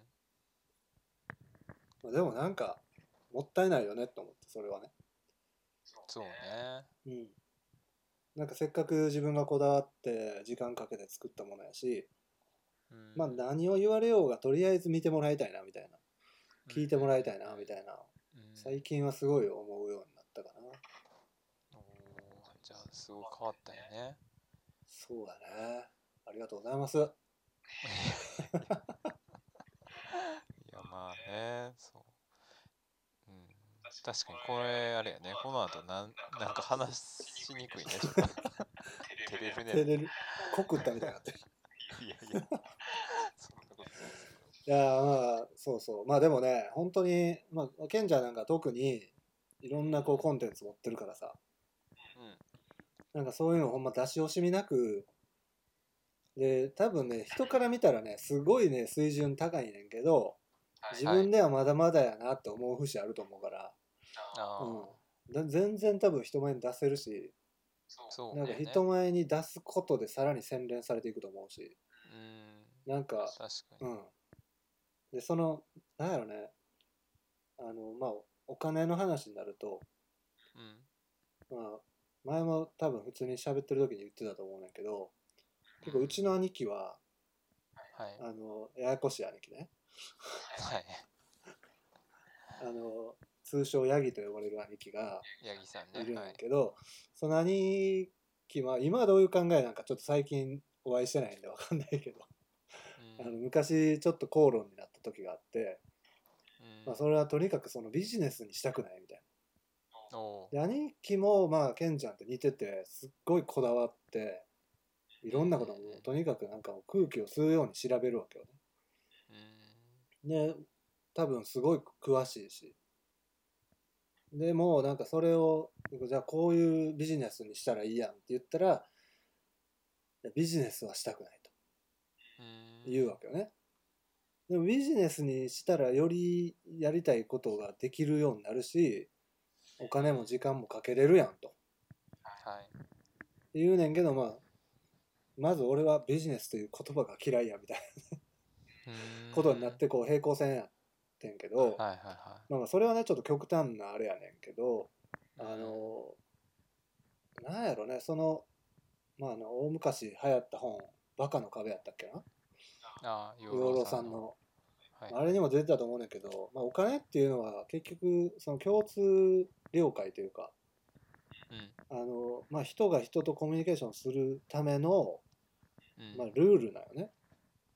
はいはいだから、まあ、日本の中やったら自分の持ってる1万円は相手にとっても1万円なわけやそうやねそうでもそれ以外のことっていうのはなかなかその人によって価値が違ったりするわけうや、んまあクラフトビールの味が分かるっていうのは人にとっては詳しいいいなって思うかもしれんけどうんまあね朝日スーパードライが好きな人からしたらあんな高いの何がいいねんと思うかもしれんしうんでもそれをこう、まあ、お金に置き換えることで全員にの価値が分かるようになるというかそうやねそうだからなんか変にこう金儲けって考えるとすごい癒やしい感じするけどうんなんかそこにちゃんとこう、まあ、自分が稼いだ少ない給料のうちのいくらを使って、まあ、ケンちゃんが作ったクラフトビールが飲みたいとかはいケンちゃんが焼いたあのお皿をほ買いたいっていうのはなんか俺はすごい健全なことやと思ってるし、うんなんか、まあ、そのねいくらぐらいにすんのかにもよんねんけどうん豆皿1枚5,000円とかしたらちょっと高いなと思うけどうんでもなんかそういう意味では、まあ、お金っていうのはもう絶対につきまとってくる話だから、うんうんううんんなんかあんまりそれを意識してやりたい方向を考える必要はないんかなというか、うん、なんか必然的に決まっていくもんやと思うしうんむしろどういうことがやりたいかを最優先させるべきなんだなと思うね。そうやねやっぱねなんかその辺は難しいけどうーんだから何かをこう新しいこととか自分がやってみたいなと思ったことを始めるときにうんまあ赤字は嫌やなっていうぐらいでやってみてもいいのかなというかなんかみんながそのうん利益を利潤を最大化するために何かビジネスをする必要ないのかなっていうのはなんかすごくなるほどね思うかなだからやっぱこう、うん、だからそのドリフターズスタンドってねあのクラフトビールうんうのんダブルワークしながらやってるっていう人がいたりとかっていうのを見たりとかすると、うんうんまあそういうのもありなんかなとかねそ思ううしだねねうんなんかもうもうちょっとそういうこううーんまあなんか今の陶芸のスタッフ業務をやりつつなんかうんやるとかね、うんでもまあまたそのやっていく中でまた変わってくるかもしれんしじゃあもっとうん自分がまあ基本多分ね僕はすごいこう何か人にしてあげたいっていうのもすごい強いからうん多分ややりだしたらその誰かを雇ってじゃあなんか自分のが気持ちよく働ける空間やからなんかそれをじゃあもっといろんな人にもいい経験してほしいなとかねなんかそういうことにはなるかもしれんからまあそうなったらお金のこととかもねいろいろ出てくるのかなとかねなるほどねそうだねそれは当然そうだねうんまあでもそれは分かんないけどねまあその先の話っていうかうんうんまあまあその時その時に考えることなのかなと思うけどなんかまあとにかくその使うものとかさまあ土だってそうやし、うん釉薬だってそうやしお金かかるわけだからうんその辺がちゃんとできてたら別にまあねケンちゃんがその儲かったお金で高級車乗り回してるとかそんなんじゃなければ全然問題ないと思うしね、そうやねうんうんまあそうね継続するためのっていう感じかな、そうやね、うんうん。まあ何かしらでも本当にやってみようかなというのいやー絶対楽しいよねは。まあね、本当に、うん、やろうかなとは思ってるし、まあでもね、そのセブンルールのそれこそアンコヤペイさんはね、俺のあのいつも切ってもらってるスタイリストの人のなんか知り合いみたいで、あそうなんやまあ兵庫県の人やったもんねそうやね、なんかどういうつながりなんかよくわかんないけど、なんかアンコを持って行ったことがあって、そのスタイリストの人に、あ、でも持って行ったんやったかな、なんかまあそんな時うんうに、んそのアンコヤペイさんの話をしてくれて、はいはいまあ、そういう人いまあ俺も知ってはいて、なんか月曜日しか開けてなかったよね、その当時、確か週1で、うんうんまだ大阪にいた時に。中津のお店そうそうそうそう。で、そう、行ったことは俺もないんやけどね。うんいやー食べてみたいうなん、でもあの俺、セブンルールがもうなんかあんま好きじゃないんよね、あの番組自体。そうななんんか YOU YOU が無理や、俺もなんか。言うあかんのわかるっていうか、いうかもうなんか、なんか、うざなんねんな、あの感あじ。そう俺は言う好きやないやまあ別に嫌いじゃないねんけどななんやろななんなんなんかああいうもうかもう全部飛ばしたもん俺だってその芸能人が喋ってるまあでもあれいらんやんって思まうけどああそこは芸能ね人いやあのね最近ちょっと変わったんよねしかもあそうなんやそのメンバーがあの前はあのオードリーの若林が出ててんけどはいはいはい今はなんかあの、えー尾崎世界観とかおおなんか結構若い人も出るようになっててーうーんまあまあ別にあそこはそんな重要じゃないというかちょっと息継ぎする場所みたいなねまあでも普通そうなんかドキュメンタリーの番組ってそのまあ情熱大陸とかまあ言ったらスタジオみたいなのがないわけやん、まない ないあ、情熱大陸は情熱大陸どうやねんっていう感じはあ るいやあけれどもほんまな片っ端からやってるよなとは思うよねう、うんんなんか、うんでもセブンルールはセブンルールでどうやねんというか、うん。まあでもあの最後のなんかね、ルールみたいなんで、その全部一人でやるのがルールみたいなこと言ってたけどさ、あんなテレビ出たら偉いことになるでとか思っていやて。なるよな特にあもんなうん大阪の店とかわっけわからんほど来るやろうしいやほんま絶対一人でやるとか言わ無理でしょとか思いな がらそれでこのテレビ出たらまずいでしょとか思いながら見てたけど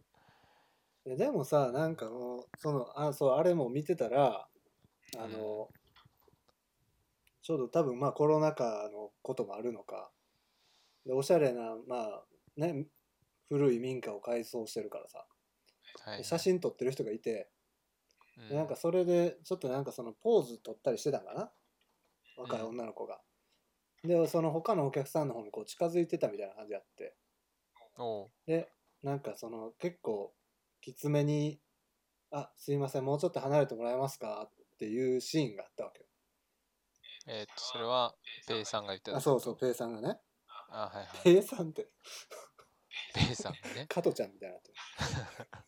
そうそうまあ言ってたとこがあっていや多分ほんま一人でやろうと思ったらなんかそのヘコヘコしてたらできへんよなと思って。まあそうやね確かにねなんかもうほんまに、なんやろ。うん。まあ、堂々としてるというか、なんかもう待たなしゃあない時はもう待ってもらうっていううん感じなんやろうなと思って。まあ確かになうんそうやないやでもあの旦那もさうんうん。俺あの人あの人知ってたわけ知ってたというかそういうえーっと岡山のその山奥の方でなんかえーっとはいはい薪小屋の改装してサウナしてる人がいてそのゲストハウスもうんうんやってるっていうのは知っててんやんかあ、そうなんや。そういう人がいるっていうのを知ってて、あこういう人おんねやとかまあいつか行ってみたいなと思って一応 Google マップのお気に入りには登録してるわけよおお。でチェックしてて、うんでなんかその旦那の紹介してた時にうん夫はそのそれをやっててみたいな「えみたいなあの人と結婚してたんで俺はなんか勝手に盛り上がってたけど俺の中でその2人がつながってそれはでもちょっと、まあ、必然といえば必然やねんけど。 そんな付き合っすごていたんやってね言うてやって感じやけどいや、二人とも面識ないん やろ。認識はない勝手にしてるだけだからそうそうそうそんな感じはあったけいどやね、そう、やっぱそういう人らは繋がっていくんやろね。まあそういうことなんだまあ、ろあうのね二人のなりそめは何も言ってなかったけど。あれそうちょっと聞きたかったねねうえんまあでもね、その、そういう応援してくれるパートナーがいるっていうのはほんまに恵まれてることやと思うから、そうやね。うん確かに。まあね北野さんが言ってたようにうんもう結婚する前から俺はこういう人間やねんでっていうのをちゃんと理解してもらった上で、まあ、相手がどういう人間かも理解した上で結婚しないとうん。ダメというか自分らしくいれない そうね。もうケンちゃんはもうどんどんそのねもうストライクゾーンが狭まっていってるんじ ゃないかなそんなことないそうね。どうなんやろ恋愛はね、でも恋愛会はちょっとまたあのーえっ、とね、えーうなんんていうのかな、論論文会というか、えっ、と、なんていう学術会、学術会でね、今度またやろうかなと思ってるんですね、これは。学術界はい一回、あの、伊谷君と、うんうんあの、いるのは辛いよっていう、あの、本について、あの、話し合った日があるんだけども、このポッドキャストで。うんうんはまあ、同じ感じで、その恋愛の本があって、いはいまあ、その本がね、すごい面白いそうな本んがあるあるんよね。その、うんまあ、ひ、ひもてけんっていう、えっ、と、ひって、えっ、と、否定のひ否定じゃなうい、んうんうん異常のひか。モテないひ人ももて、モテない人うんの、えっ、と、研究会みたいな。え当事者研究かおうおうなんかそういう本があってねその本を最近読んですごく面白かった共感できたんやうーんまあいうんどうかなまあなんかまたちょっと違うって違うねんけど、はいはいうん、でもなんかこう、まあ、恋愛ってそもそもなんやろなみたいな話とかまあいろいろそういうこう恋愛の悩みみたいなのをこう自分の悩みをまあ研究している本なんやけどうんも、うんそれがすごい面白かったので、へーそうそうそこでなんかまたねまとめてあその本のまあレビュー会というかそうそうそうそうそうそうそれを計画してるわけや計画してるんですねこれねへえまあまあそうだなまあよく言うよねそのまあ愛というものとか恋というものをあの今までしなかった人はいないみたいなんでうん世の中の偉人たちがそれについてねうん対してあの意味のある言葉を残してないみたいおおなるほどなあのパンピーの歌でもあったけどね加山雄三とやってる曲あーやっぱりその答えは一生見つからないままなのねなるほどねあそうなんかもねうん確かにまあ別にその結婚したからってねその悩みが尽きるって話もないんやろし、うんうんまあ悩みっていうか、まあ、課題みたいなこともあるのかもしれないけどね、うんその2人にとってのじゃあ乗り越えなければいけない課題であったり、まあ、例えば親族との付き合いなりみたいな話とかうんうんまあそのお互いが好きかどうか確かめ合うことは、まあ、まあへ減らない人もいるかもしれないけど、まあ、減ったとしても、まあ、また別の違うねあの事件の話が出てくるから。そうだねうんまあそそれはまあ一生ある終わりはないんやろね確かうんなるほどねにまあね恋愛はじゃあまたまとめてぜひ聞いてみてください恋愛論恋愛観ねはいそうやねいやそうねまあ結構時間きましたんで縁も竹縄ですかこれはそうねなんかねどうしても伝え言っときたいまあじゃあサクッとねうん あサクッとのどうぞはい、 えーっと、まあ、最近読んだ本ですね、うんえーっと、まあ、ランタン・ルージュっていう本を読んでですね、はいこれツール・ド・フランスの本でですね、うん自転車レー非ス常にねおはいはい、面白かったですね。これは、あのーまあ、ランタン・ルージュっていうのは、うんえーっと、これね、ツール・ド・フランスって、まあ、総合の順位がつくんよね。はいはいはで、それで最下位の選手っていうのが、ランタン・ルージュっていう称号を与えられるんよねい。ほで要するにこのツール・ド・フランスっていう過酷な、えー、と198人ぐらいしか出れないって言ってたかな確かうん今今の、えー、とレギュレーションやったらそうなんだけどもその中でこう最下位になって、まあ、要するにこう過酷な戦いをこう、まあきえーと脱落とかもあるからその戦い抜いたとうんでそれをまあ、えー、と称号としてまあなんかこうまあひオフオフィィシシャャルルににああるる感感じじででももなないいんんややけけどどままああそそののそそののななんんてていいううののかかなな新新聞聞とかとかででももななんんかかそそういういうう載載っったたりりととかかももししててまあまあそそのの人人ののココメメンントトがが載載っりとかもするったたりとかもするかかららうんなんかそういうままああいろいろいいろろああるるよよねねそそののすすごごくくここううななんんととかか耐耐えてえてうんななああののななったたるるじじゅゅうになうになっったたっってていい人もいうう人もいれればばうん目目立立ちたちたいいかかららややっってるてるややつつももいいるるししどどううせせややっったたららももうう最最下下位位の方の方がえがえええわわみみたたいいななその方がなかスポンサーにも移しもらえるしみたいなはいはいはその方がなんんかスポンサーにも移しててもらえるしみたいな人人ももいたりといたりとかま あかまあななんんかかものすごくそのいものすごくそのいろいろいろろいいろろああるるわわけけねねここののなな長長いい歴歴史史ののがののラランンタタルルージジュの、ままあ、あスストトーーリリーーををいいろいろろいろ書書いてる本でいえこれはまあまあうんちょっと読みにくいかなー、読みにくい読みにくい読みにくいというかなんかこうえっ、とまあ外国の人が書いてる本って結構そのな回りくどいというかあああるるややんんななんんかかそそのの変変なな例例ええっってていいううかかささあまななんんかかあねストレートに言翻わ訳なもいと大変やろなっていうねそうそうそうその例え分からんしみたいなとかうんうんあるのでまあちょっとやや読みにくいですがまあうんまあ面白いかなとそそうう自自転転車車ねね最最近近興興味味ああっっててままああシシククロロククロロススのの大大会会ももねねああのの体体験験うん申申しし込込んんだだけけどどねねここれれもも中中止止ににななっっちちゃゃっっててあらああ残念ですねちょっとシクロクロスね興味あるんですけどねなるほどねはいえまあシクロクロなんスの大会はその普通のマウンテンバイクで出るってこかなんかねあのレンタルでとあレンタルがあるんやそうそうそうそう一一回生生でで見見ててみみたたくくてて、ままああ、 2 2月月ににななんんかかああるるののはあはあるるみみたたいいややけけどど、うんうん大会は一回ち一回ちょっょっとと見てみたいいやな自転車の大会なんてほんま無縁やと思うけどねそうコロ,、 ねコロナでやろちそのそうそうそうそうそうまあまあまあまあ場所なんかなって感じなんかななんかかかここここがが加加古川古川のの河河川川敷敷ややかかららななんんかかそそうういいうう絡絡みみががあるあるのかなあのかなあまあまあまあ市ねのから借りるからとかっていうのがまあ今そんなイベントやってる言うたらねそうそうそう叩かれる外かやらからなとか思うけどねなるほどねうんちなみにそのランタンルージュっていうのはえっとランタンはまああの明かりやねうルんうんージュは赤赤っていう意味赤やねうんみたいですけどななんんかか電電車車のの、ええっっと最と、最後後尾尾ににななんんかかそそうういいううラランンタタンンをを下下げげるるみみたたいないなのはいはいがはいあったらしくてその当時うんうんそれのから来てる言葉らしいですねだからもう最もう僕私で最後ですよっていう印みたいなもんね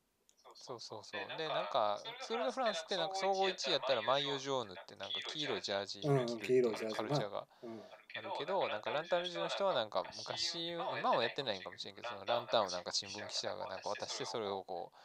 う、うん、持ってなんかちょっとあこうほんまにランタン持ってたんやそうそうそうそうそうそれ多分写真用みたいな感じあかあもしなれるなほいどけねどはいはいはいあでもちょっとそういう洒落た感じっていうのはちょっとなんかヨーロッパっぽいなというかいやされてるよねやっぱこの自転車文化といううかん、 あ自転車カルチャー自体がちょっとおしゃれやねおしゃれランタンルージュっていうのねちょっとなんかブービー賞とかちゃうからねやっぱり いやまあフランス語やからかっこいいみたいなとこあるけどねまあそうね若干偏った感じですがいやも うな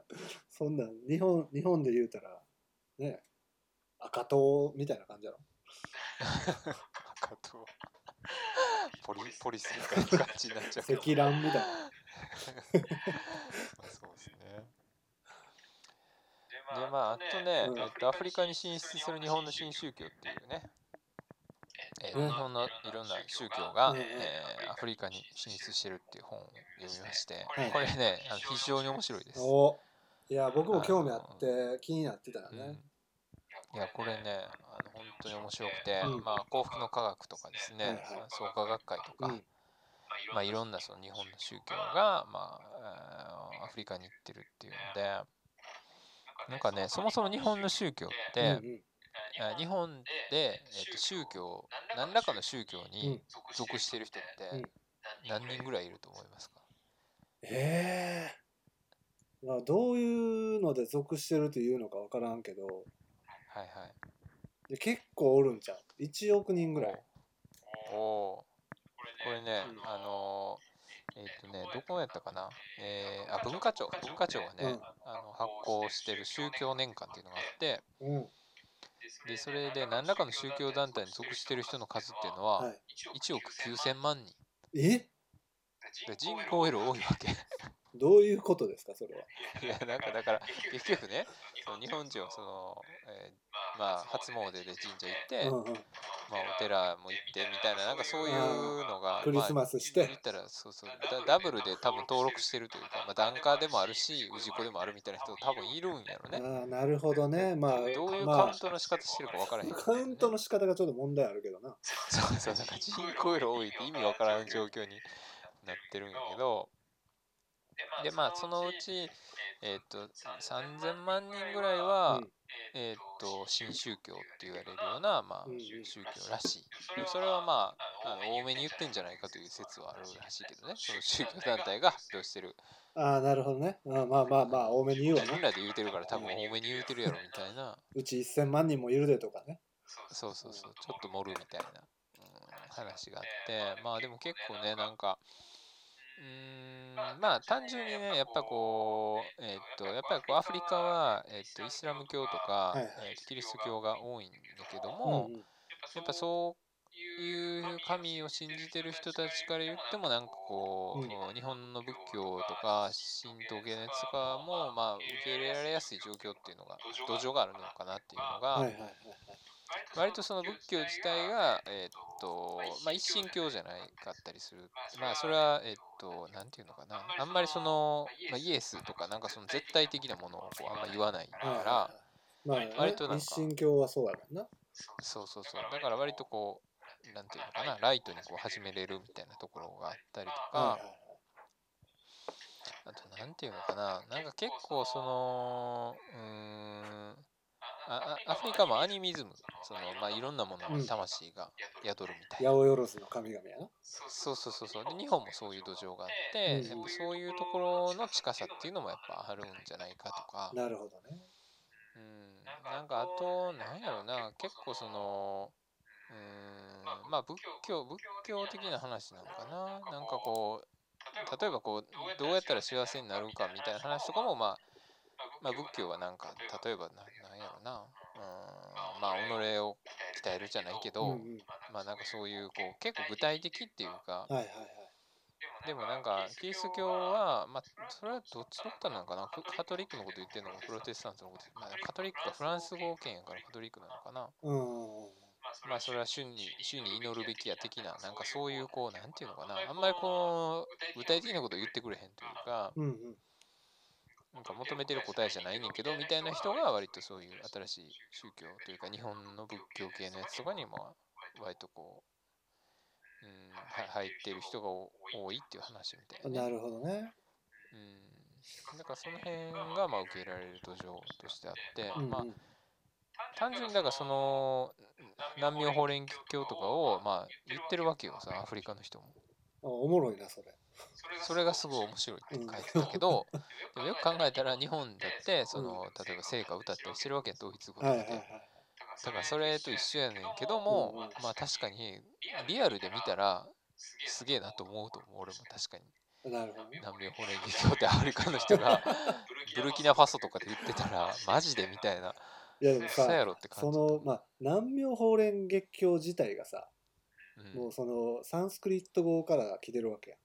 ああそのナームーっていうこと自はい体はいはが。いだからそう考えたら、その原初の仏教を知ってる人からしたら、日本人が南無妙法蓮月経って言ってんのも面白いかもね。まあ確かにねそうでそれだからいいろいろややこしくなってるというかねもうね、孫孫になってるわけだよねだからうんなんかその史実とかそういう発祥とかっていうよりは、まあ、今どういう気持ちで祈るかみたいなそうねことなんだな。そうそうそうそうなんかそういうのもあって結構うん面白いですねこれはすごいあのよかったし結構爆笑しながらあのね特にね、ハッピーサイエンスですね幸福の科学がやっぱりねややばいなと思って本当にやばいねあのなんかえー、と岡隆法さんね、うんあの人がその、えー、と要するにこう、えー霊言っていうのかなその、うんうん霊にこう自分に下ろしてはいはい。話すみたいなまあいわゆそれるいい霊感商法的なね。そうそうインタビューされて、うんまあ、それ答えるみたいな話が、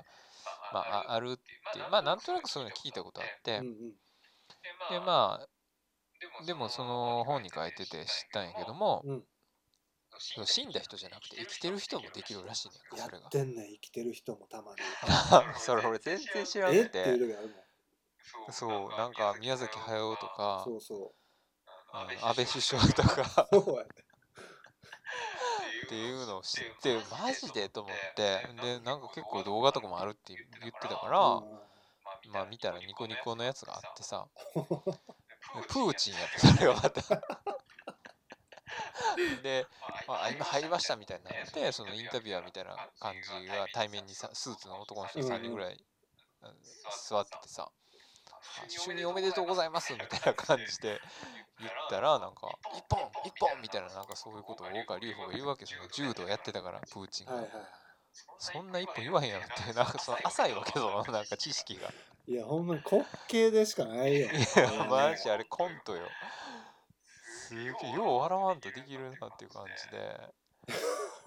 すごかったよ、なんか北朝鮮とかどうなんですかとか聞かれて、もうあれは狂ってるよとかって言ったりとかさ。めちゃくちゃ勝手やないや、ほんま、なんかでもね、いやでも Amazon ねなんとかか息子にえ息子が訴えあそうね訴えられたりしてたよね清水文香さんと無理やり結婚させようとそさうれたそうと かそうね。うん、あったいやよもうね。ほんま関係ないけどおもろいなと思うしいや、そう。で、本本もさ、めちゃくちゃ出しててさ、その、ギネス記録持ってるらしいねんか、その、年間で出した本の数。50何冊出してて、うん、うん、すごいね芸能人のその、霊言みたいな本も出してて、はいで星野源のやつとか、 あの、綾瀬はるかのやつとかさ、いやそれさその本まあ本人もさなんか訴えんのもアホらしい感じなのかいや、だから訴えられたことないらしいですね。うん、相手したらやっぱ損っていうか、なまあまあ関わりたないもんねだってそうそうそうそう。なんかね、手塚ルミ子さん、手塚うんうん治虫の娘さんそうがだねなんか書いてたやつとか、ツイッターとかなんか貼られてたけど、まあその、いや、そんなこと言うはずないって言う思うけど、うんその手塚の霊が言ってるって言われたら、それは何も言われへんみたいな話を書いてて さ、まあ確かにな、みたいな、それはそうかとか思いながら、まあでも星野源に関しては、まあ、うんまあ内容見てないから何とも言えないけどね。いやでもそれでほんまにあ星野源っぽいなとか、まあ、星野源も本書いてたからさはいそれと似てるなとか思ったらなんかすごいよねいやでもね、アマゾンのね、コメント欄も激アレやで、ほんまにもう、荒れまくってたよ、マジで。いやー アマゾンに対してキレてた もんね、みんな。もうなんでアマゾンもこんなん扱う扱ねうんみ なたいなと。いや、もう確かになとか思いいなやがら。ーあれはちょっとねまあそれでも多分ね面白がってというかまあ信じきって聞く人がいるんよね。いや、本当にだから、その、どう捉えてるのかっていうかね、なんかそれは謎ではあるよ ね、結構ね、いやだからなんかさその、まあ、アフリカの方で進出してる日本の新興宗教とかってなんかそのアプローチが違うよね日本でやってる感じと。あーうん。だからまあその、まあ、幸福の科学にしてもすごい日本ではほんまにね ギリギリのことやってるというかかなり際物というかんんんんうんうんはいはい。やけどまあ向こうではそういうアプローチあんまりしてなかったりしてうん。なんかその、まあ、例えばアムウェイとかあるやんはいはい。ネズミ講と呼ばれる、まあ、マルチビジネスかはい。と呼ばれるやつとかも、まあ、日本ではすごい印象悪かったりするけどなんかアメリカの方では全然そんなもっとクリーンなイメージらしいとかああ、なるほどね。なんかその広げ方が違うんやろうなっていうああ、なるほど、なるほど。いや、まあね、確かにね、その別に競技は間違ってないからうんさうん、うん大概その、まあ、愛がどうのとか、うんはいはい平和がどうのとか、うんうんうんまあ、家族を健康にするためにこういうことを考え方しようよって、だってさ、その一応しベースがあるわけやん、その仏教なり、まあね まあま まああ、まあイギリス教なり。だから、その、ほんまに競技だけ聞いてたら、な何にも間違ってないし、あなるほどなみたいなそのフィルターがなければっていうのはあるよね。うんまあでもまあ多分だからねそのまあそそれだけじゃないというかね多分まあそのまあそうね、豊富な科学とかも、まあ、最初はそのすごく純粋やったかもしれない し、いやでもまあ、ね創価学会にしてもそうね。そう、まあ、そういうね創価学会の話とかもいろいろいや僕も結構その宗教のことを調べるのが好きでおあおの、まあ、そのキリスト教、まあ、聖書も読んだしうんイスラム教の成り立ちとかもいろいろ調べたこともあってただほんまにその傾倒したことがないあなるほどそうでまああの血つながってないけどおじいちゃんも僧侶やしあーなんかその宗教っていうもの自体にはすごい面白いなと思うわけどねいや本当面白い宗教めっちゃ面白いやっぱりねそのまあいろんな歴史にも絶対出てくるわけよね宗教がう。んうんもちろん日本の歴史もそうだしヨーロッパの方の話でもそうだしはいでそういう、えー、といわゆる史実が残ってない時代のことも聖書とかには書いてあるわけよね。ほんまか嘘か知らんけど、まあ、日本書紀とかもそうやけど、ううんん、なんかだからその大勢の人を束ねるためにやっぱり使われてきた歴史があるし、うん逆に言うとこう食中毒とかそういうものを防ぐためにうんいやいちいちそんななんか菌がいてとか言っても誰も分からへんからはいはいこれは不条やでって言ってこう当たりやすいものを避けさせたりとかうっんていうなんかそういうのを考えてるとまあ面白いよねと思うねうんうんだかうらん嘘も方便みたいな感じでやってたのかそうねそうそう確かになだからまあね新興宗教いろいろあるけどうんやっぱりなんかその増えるのはまあ戦争の後がとにかくめっちゃ増えたりとかまあ世の中が不安定になってる時とかねでまあ阪神大震災の後もものすごい増えたらしうーんそうかいだから今とかもう格好の餌食なんよねああでもなんかそういうのでも新聞で載ってたなそういうそうなんな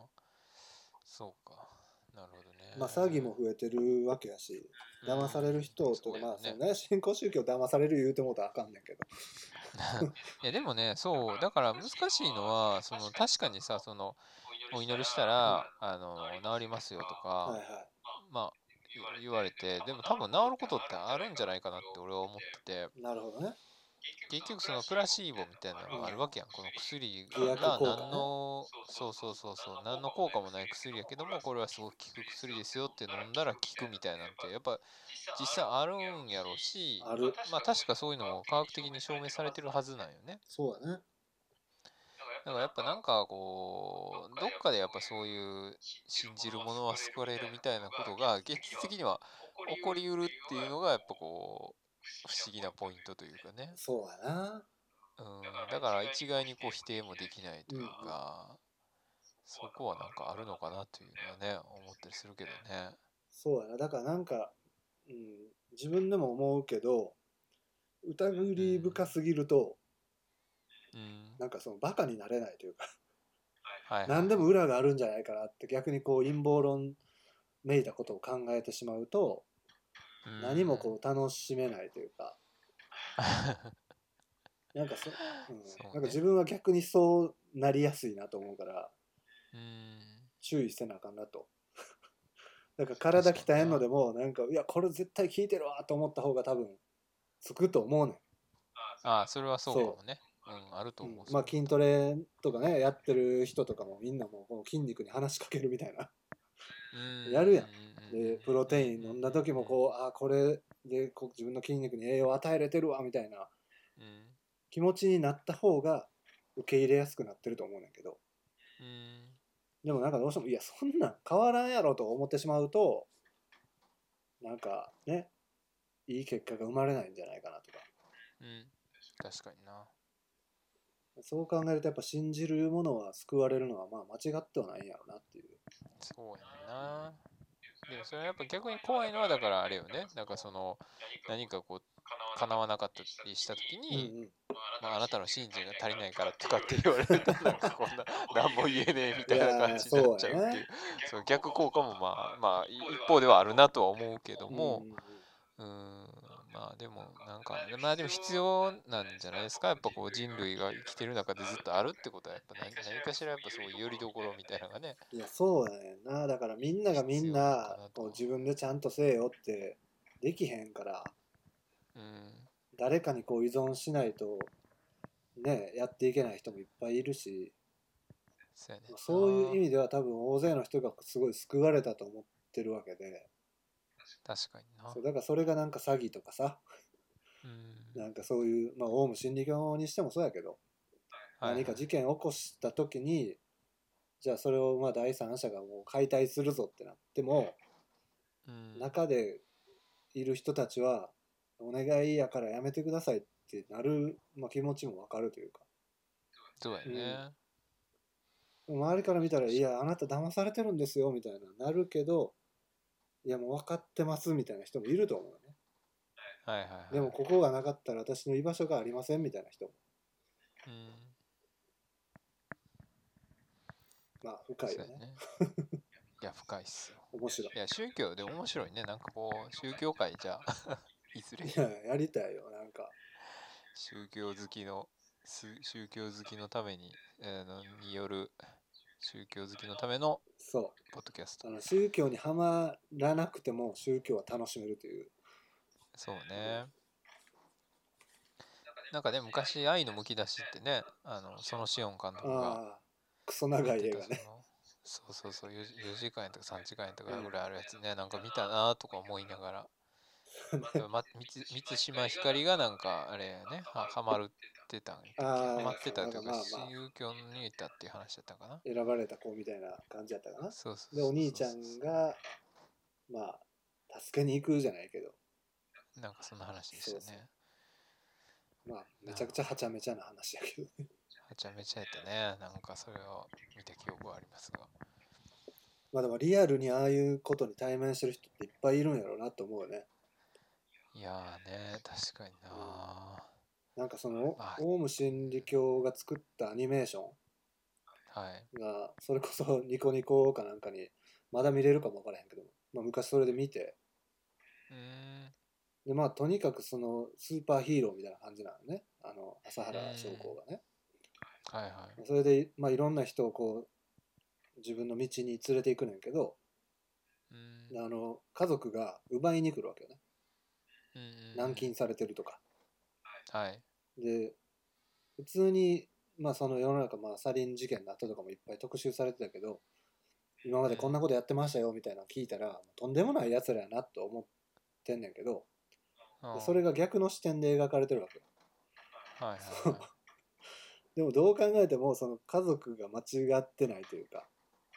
うんでそのなんやろ合宿所みたいなとこまで家族家族が連れ戻しに来んねんけどおうそれに対してめちゃくちゃなことをやったりするわけよねはいはいそのアニメの中で。うーんすごいなと思うんやけどでもその本当当事者というかその息子やったり娘やったりお父さんやったり、いろんなパターンがあるんだけどまあその人らはなんかもう守られてるみたいあなー感じにまでなっちゃってはいはでそういうまあその不況アニメみたいなのを、まあ、実際にアニメーターの人たちに作らしてい、うんそれをまあ不況用に使うみたいな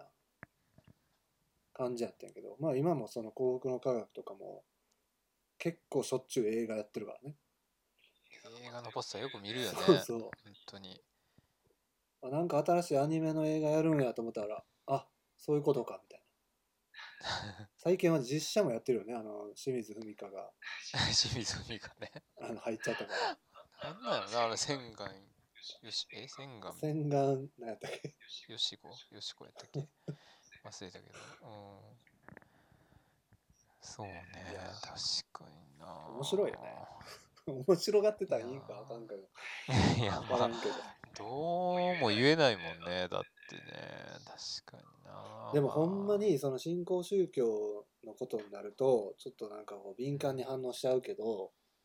うん。まあ、言ってみたらほんまにその神社に行ってお賽銭入れて手合わしたりうん。あのねお寺でお墓参りしたりとかするのもまあ全部同じようなことやからね。うん。いや、そうね。ちょっと視点を変えれば。今、だからまあ、そのね、やっぱ結局キリスト教だって、うんまあ、出てきた当初はそのね、あー新興宗教やったわけやもんね、結局ね。そうやね。今はマジョリティになってるから、まあ別にそれが、例えばなんか、うん、でもまあカトリックとか言ってることは頭おかしいやんって思うけど、まああの人たち進化論をね、否定してたりするからさそう。そうだってアメリカの大学生のうち何割やったかな7割ぐらいが神を信じてるっていうんだよああ、そうなんだ。やっぱりその生まれてきた土地での宗教というかあー根強いというかはいなんか日本人ってやっぱ特殊でうん、そのまあそもそも多神教やし、そうやそのね。ね、多神教自体もまあそこまで信じてないというかうん。で仏教もやれば、ね、クリスマスケーキも食べだからなんかあんまりこう無頓着やけどアメリカの人とか結構いや猿から進化するわけないやんって思ってる人いっぱいいるみたいよ うーんそれがだから神を神は人が作ったってことやね。そうそうそうそれが大学生うんやねん人が神を作ったのか。はいはいうんそうね。だから神が人を作ったという思想やってことやね。そうやね、えうーん、そうか。そんな感じなんやね。まあでも、そうやんな。でもその、このアフリカの本にもね、俺は全然知らなかったけども、ライリアン・ムーブメントっていう、なんか、ラエラエルさんっていうなんかフランス人が作ったっていうやつがはあいはいってね、それはね、宇宙人がね、あの、人間を作ったっていう話らしいよ。へえでそういう宗教もあってそれはなんかすごいサイエンス的な視点があるとか言ってたけど宇宙人が人人間を作っててもなんかサイエンスなのか何なのかよくわかんないけどまたなんか全然違う、まあ確かにねその解明されてないことがあると、まあ、何かその想像を絶する存在を現れて 解決させるみたいなねそうやね手っ取り早いっちゃ手っ取り早いわミッシングリンクとか言われてるようにどうやって猿から人間になったかわからないとか言って言われてるとあじゃあ宇宙人が来て遺伝子をいじくったんだよって言ったらなるほどってなる人がいっぱいいるんやろねうんいやそういうことだよね、まあでも確かにねまあそれは分からんけどまあねそういう可能性もあんのまあかそもうしかれなもいしらんけとどね確かにうーんまあね、でもそのちなみにそのフランスでできたらしいけど、そのライリア・うんムうんーブメントっていうのは、日本人の信者が一番多いらしいよ。で沖縄にいるらしい、そのラエルっていう人。あ沖縄にいてはんの沖縄にだから信者が多いから、あそう。なんか面白いなと思って、そういうの。なんか日本人好きなんやなと思って、結構宗教。あいやそうやなだってもうねなんか何やったっけアメリカではその宗宗教に入ってる人に対しての教育 とかの問題でいろんな宗教の人がいるからさうんでそれそういうことに対する、まあ、アンチムーブメントというかうんあうんの空飛ぶスパゲッティ教っていうへえそれも異星人系やねんけどあおで要はじゃあそれ信じてるって言えばそれでいいんでしょっていうことなのねへえだからあなたたちがキリストを信じてるように私はあの 空飛ぶスパゲッティモンスターを信じてますみたいおうなるほどな。でそのスパゲッティモンスターがこういうふうに言ってんねんから私これでいいんですかみたいなそうキリスト教教のあなたがそうしないといけないからこうしてくださいって言うんやったら私もそういう意見言いますよみたいな、はいはいはい。まあ、そういうのもあるらしいああ、なるほど、ねうん、なんかそれぐらい、まあ、日本に比べると結構宗教的な対立とか問題が多い国なんかな、うんうんうんうんうまあん。日本でもあったけどねなんか学校で給食でこれ食べられへんみたいなおうおうおうで聞いてたら宗教的にあああの子なんか宗教上のあれではいあの食べられへんらしいよみたいうんなへえみたいうんうな、うんん、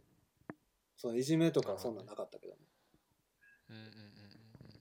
まあそうね、うんまあ豚肉食べれないとか、そうそまうあそういうのあるもんね。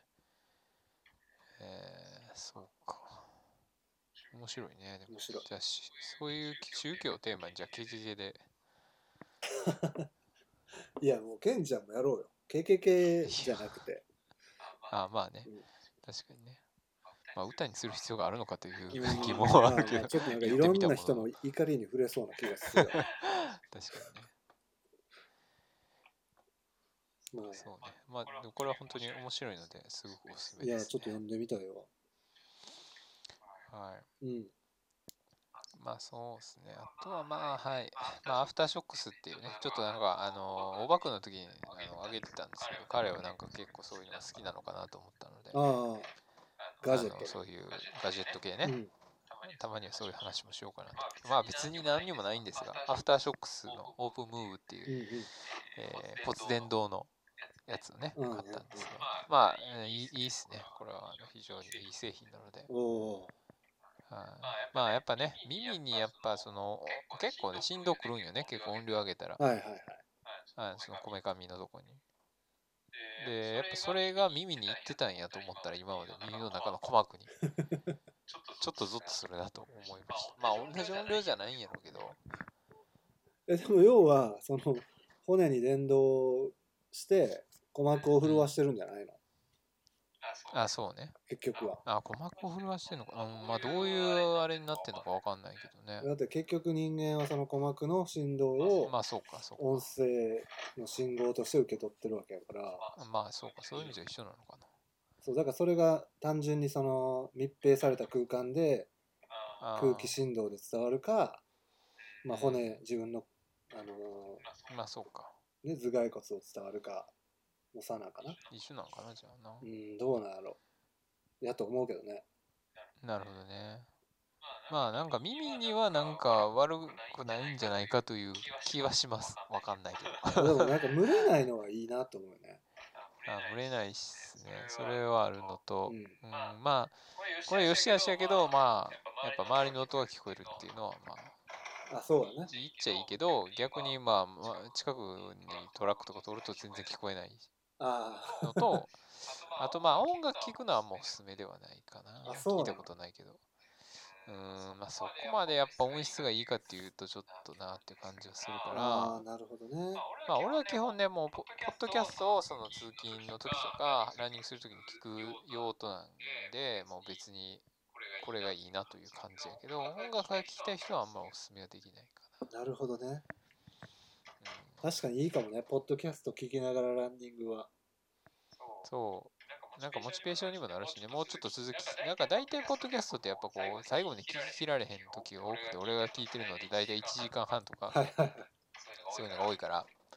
だから途中で終わっても、まあちょっともうちょっと聞きたいなっていう時にちょっと走るモチベーションにはなるかなな。るほど。いやもうほんま1.5倍速おすすめなんで。 まあ確かに、ね、当倍で聞く必要ないかなと最近俺も思ったりはするけど。まあまあその内容にもよるけどね。うん。結構あの聞き取りにくい人のためにというかまあ聞き取りやすいぐらいのスピードで喋る人が多いと思うからああ、そうかも、ね。なんか自分がまあその、うん、特にまあイヤホンとかで聞いてると結構こう耳それしか入ってこないからうん多少早口でもまあ聞き取れるというか、そうかもうね。ん確かまに。あ時間の有効活用としてはいいのかうんうん。確かにね。ななるほどねそれでもお高いんじゃないんですかそれ8000円ぐらいですかね。え ?8000 円ぐらい。ああまあまあだねまあまあしますね。でもやっぱりその結構む昔から骨伝導イヤホンって言われてたけどもうだいぶ進化してるんだろうね、そうね、多分値段とかもね、さ落ちてはきてるんじゃないかな。うん、なんかむ昔とかもっとなんか物々しい感じやったというかうん。そうかでも鼓膜まあ耳聞こえない人でも聞こえるみたいなんやもんねああ、そっなんかか。じゃあ、鼓膜じゃないんかなまたちょっと仕組みが違うのかな。ああ、かもしれないね。結構で音量上がったら振動するよね。へブルブルってなる感じ。 えなんかそれはそれでいいよ迫力あるねそれうん、なんか、やっぱ音って振動なんやなっていうのがよくわかるというかね。うん、生々しく伝わってくるんやそうそうそうそうそうそう。フィジカルに感じれます。なるほどねいやー最近そんなガジェットを買ってないなああ、なるほどね。ガジェットう系。んまあちょっと VR には興味あるよね。 おお、VR ね。まあどういう用途があるのかって言われたらちょっと分からへんけど。確かに。うんまあそんなとこですかね。そうね。はい。まあ、お金もいろいまろああったけど、もうだいぶ話し込んでますからね。 そうね、時間が結構いきましたね。はい。はい、まあじゃあそんな感じで、はい。じゃあ宣伝はなんかありますかね。もう宣伝はそうですね。えっ、と、まあ、あの、KKK で最新のシングル、まあ、九段っていうね、曲をやってるので、それがあの、KKK の、えーブースっていうサイトでうん。ダウンロードというか、まあ、視聴はタダでもできるし、ダウンロードすればそういうアートワークとか歌詞とかね、見れるんで、うぜひん、はい。おーそしてまあ近日、えーまた、えー CD ができるらしいんで、おあのまあ、その、まあなんかもう僕も KKK の一員というか、まあまあ、そう いう正式メンバーなんかようわかんないですけど、ー。うん。そう、まあそのうち、なんまあ10曲ぐらい入ってるのかうん。な、のうちまあ4曲ぐらいでラップさせてもメンらバっーてやん、それも。いや、蓋を開けると結構やってんなと思って。いやー、すごい。でもそ、え、それ初めてそうやって CD に出すというか、そうやね、いや自分としては初めてやね。おお、すごい一歩やね、それは。うん、まあ KKK としては何枚目やったかな2枚目か3枚目なのかな、うーん。そうそうで何やろ100枚ぐらい限定で作るんかなうーん。ぜひね買ってくまあださネいットでも多分買えると思うんでうんあの、まあ、いこのラジオが放送されてる時点でどうなのかわからないですけどまだ出てないかもしれないけどはい。ぜひねもういやあの人たちはすごいねもう意欲を持ってやってるんでそうね。そう行動的というか精力的というかねうんうんだからまあ自分としてはまあそこにちょっとでも参加させてもらってるのがありがたいというかうん。うん。なんかなかなか自分ではこうやらないようなテーマとかねの提案をしてくれるから、まあ、面白いよね、うんうんうんうん。うん、どういうふうにこう返答しようかなみたいななるほどうねん。なので、まあ、ぜひね、皆さん、あの、 聞いてみてください。そうですね。いや、もうぜひぜひ。うん。いや、素晴らしいね。そうやって、でも、ほんま CD 出す日が来るとはね。ほんまにそ素う晴よら。しいですね、ほんまにね。いや、いいことですね。まあでも本当にどんどんやっていきたいし、ねまあね、そう本ね。当いろんな人とね、うフん。ューチャリングしたりとかもね、なんかしてほしいなとは個人的には思ってますそうやね。なんかね、もう結構有名どころとかともね、つながっていくかもしれないからね、今後。が。いや、本当可能性大ですね、うんこれはね。まあしっかりテーマっていうかね、なんか結局聞いたときに何をこの人たちが表現したいのかなっていうことがすごく明確なのかなと思うので、うんうんあの人たちは。確かにそうね。そこが結構重要かもね。うんうんうんうんう。ん。そのメッセージっていうかね、なんかそれをじゃあ、うーん、1行で何がしたい、何を表したいのかっていうのをまあ1行で説明できるようなぐらいのうんうん、まあ、まとまり感っていうのがやっぱあるのかなとは思うので、おーそこが素晴らしいのかなと思いますが、確かに。なんか他にはない感じのスタイルでね、そうやってるね。から、いいっすねご一聴それをお願いしはまい、くだす。さいということで。はい、じゃあそんなとこで、いえーじゃあ今日はつっくんと、つっくんにえー出演していただきました。ありがとうございました。はい、はい、ありがとうございました。はーい。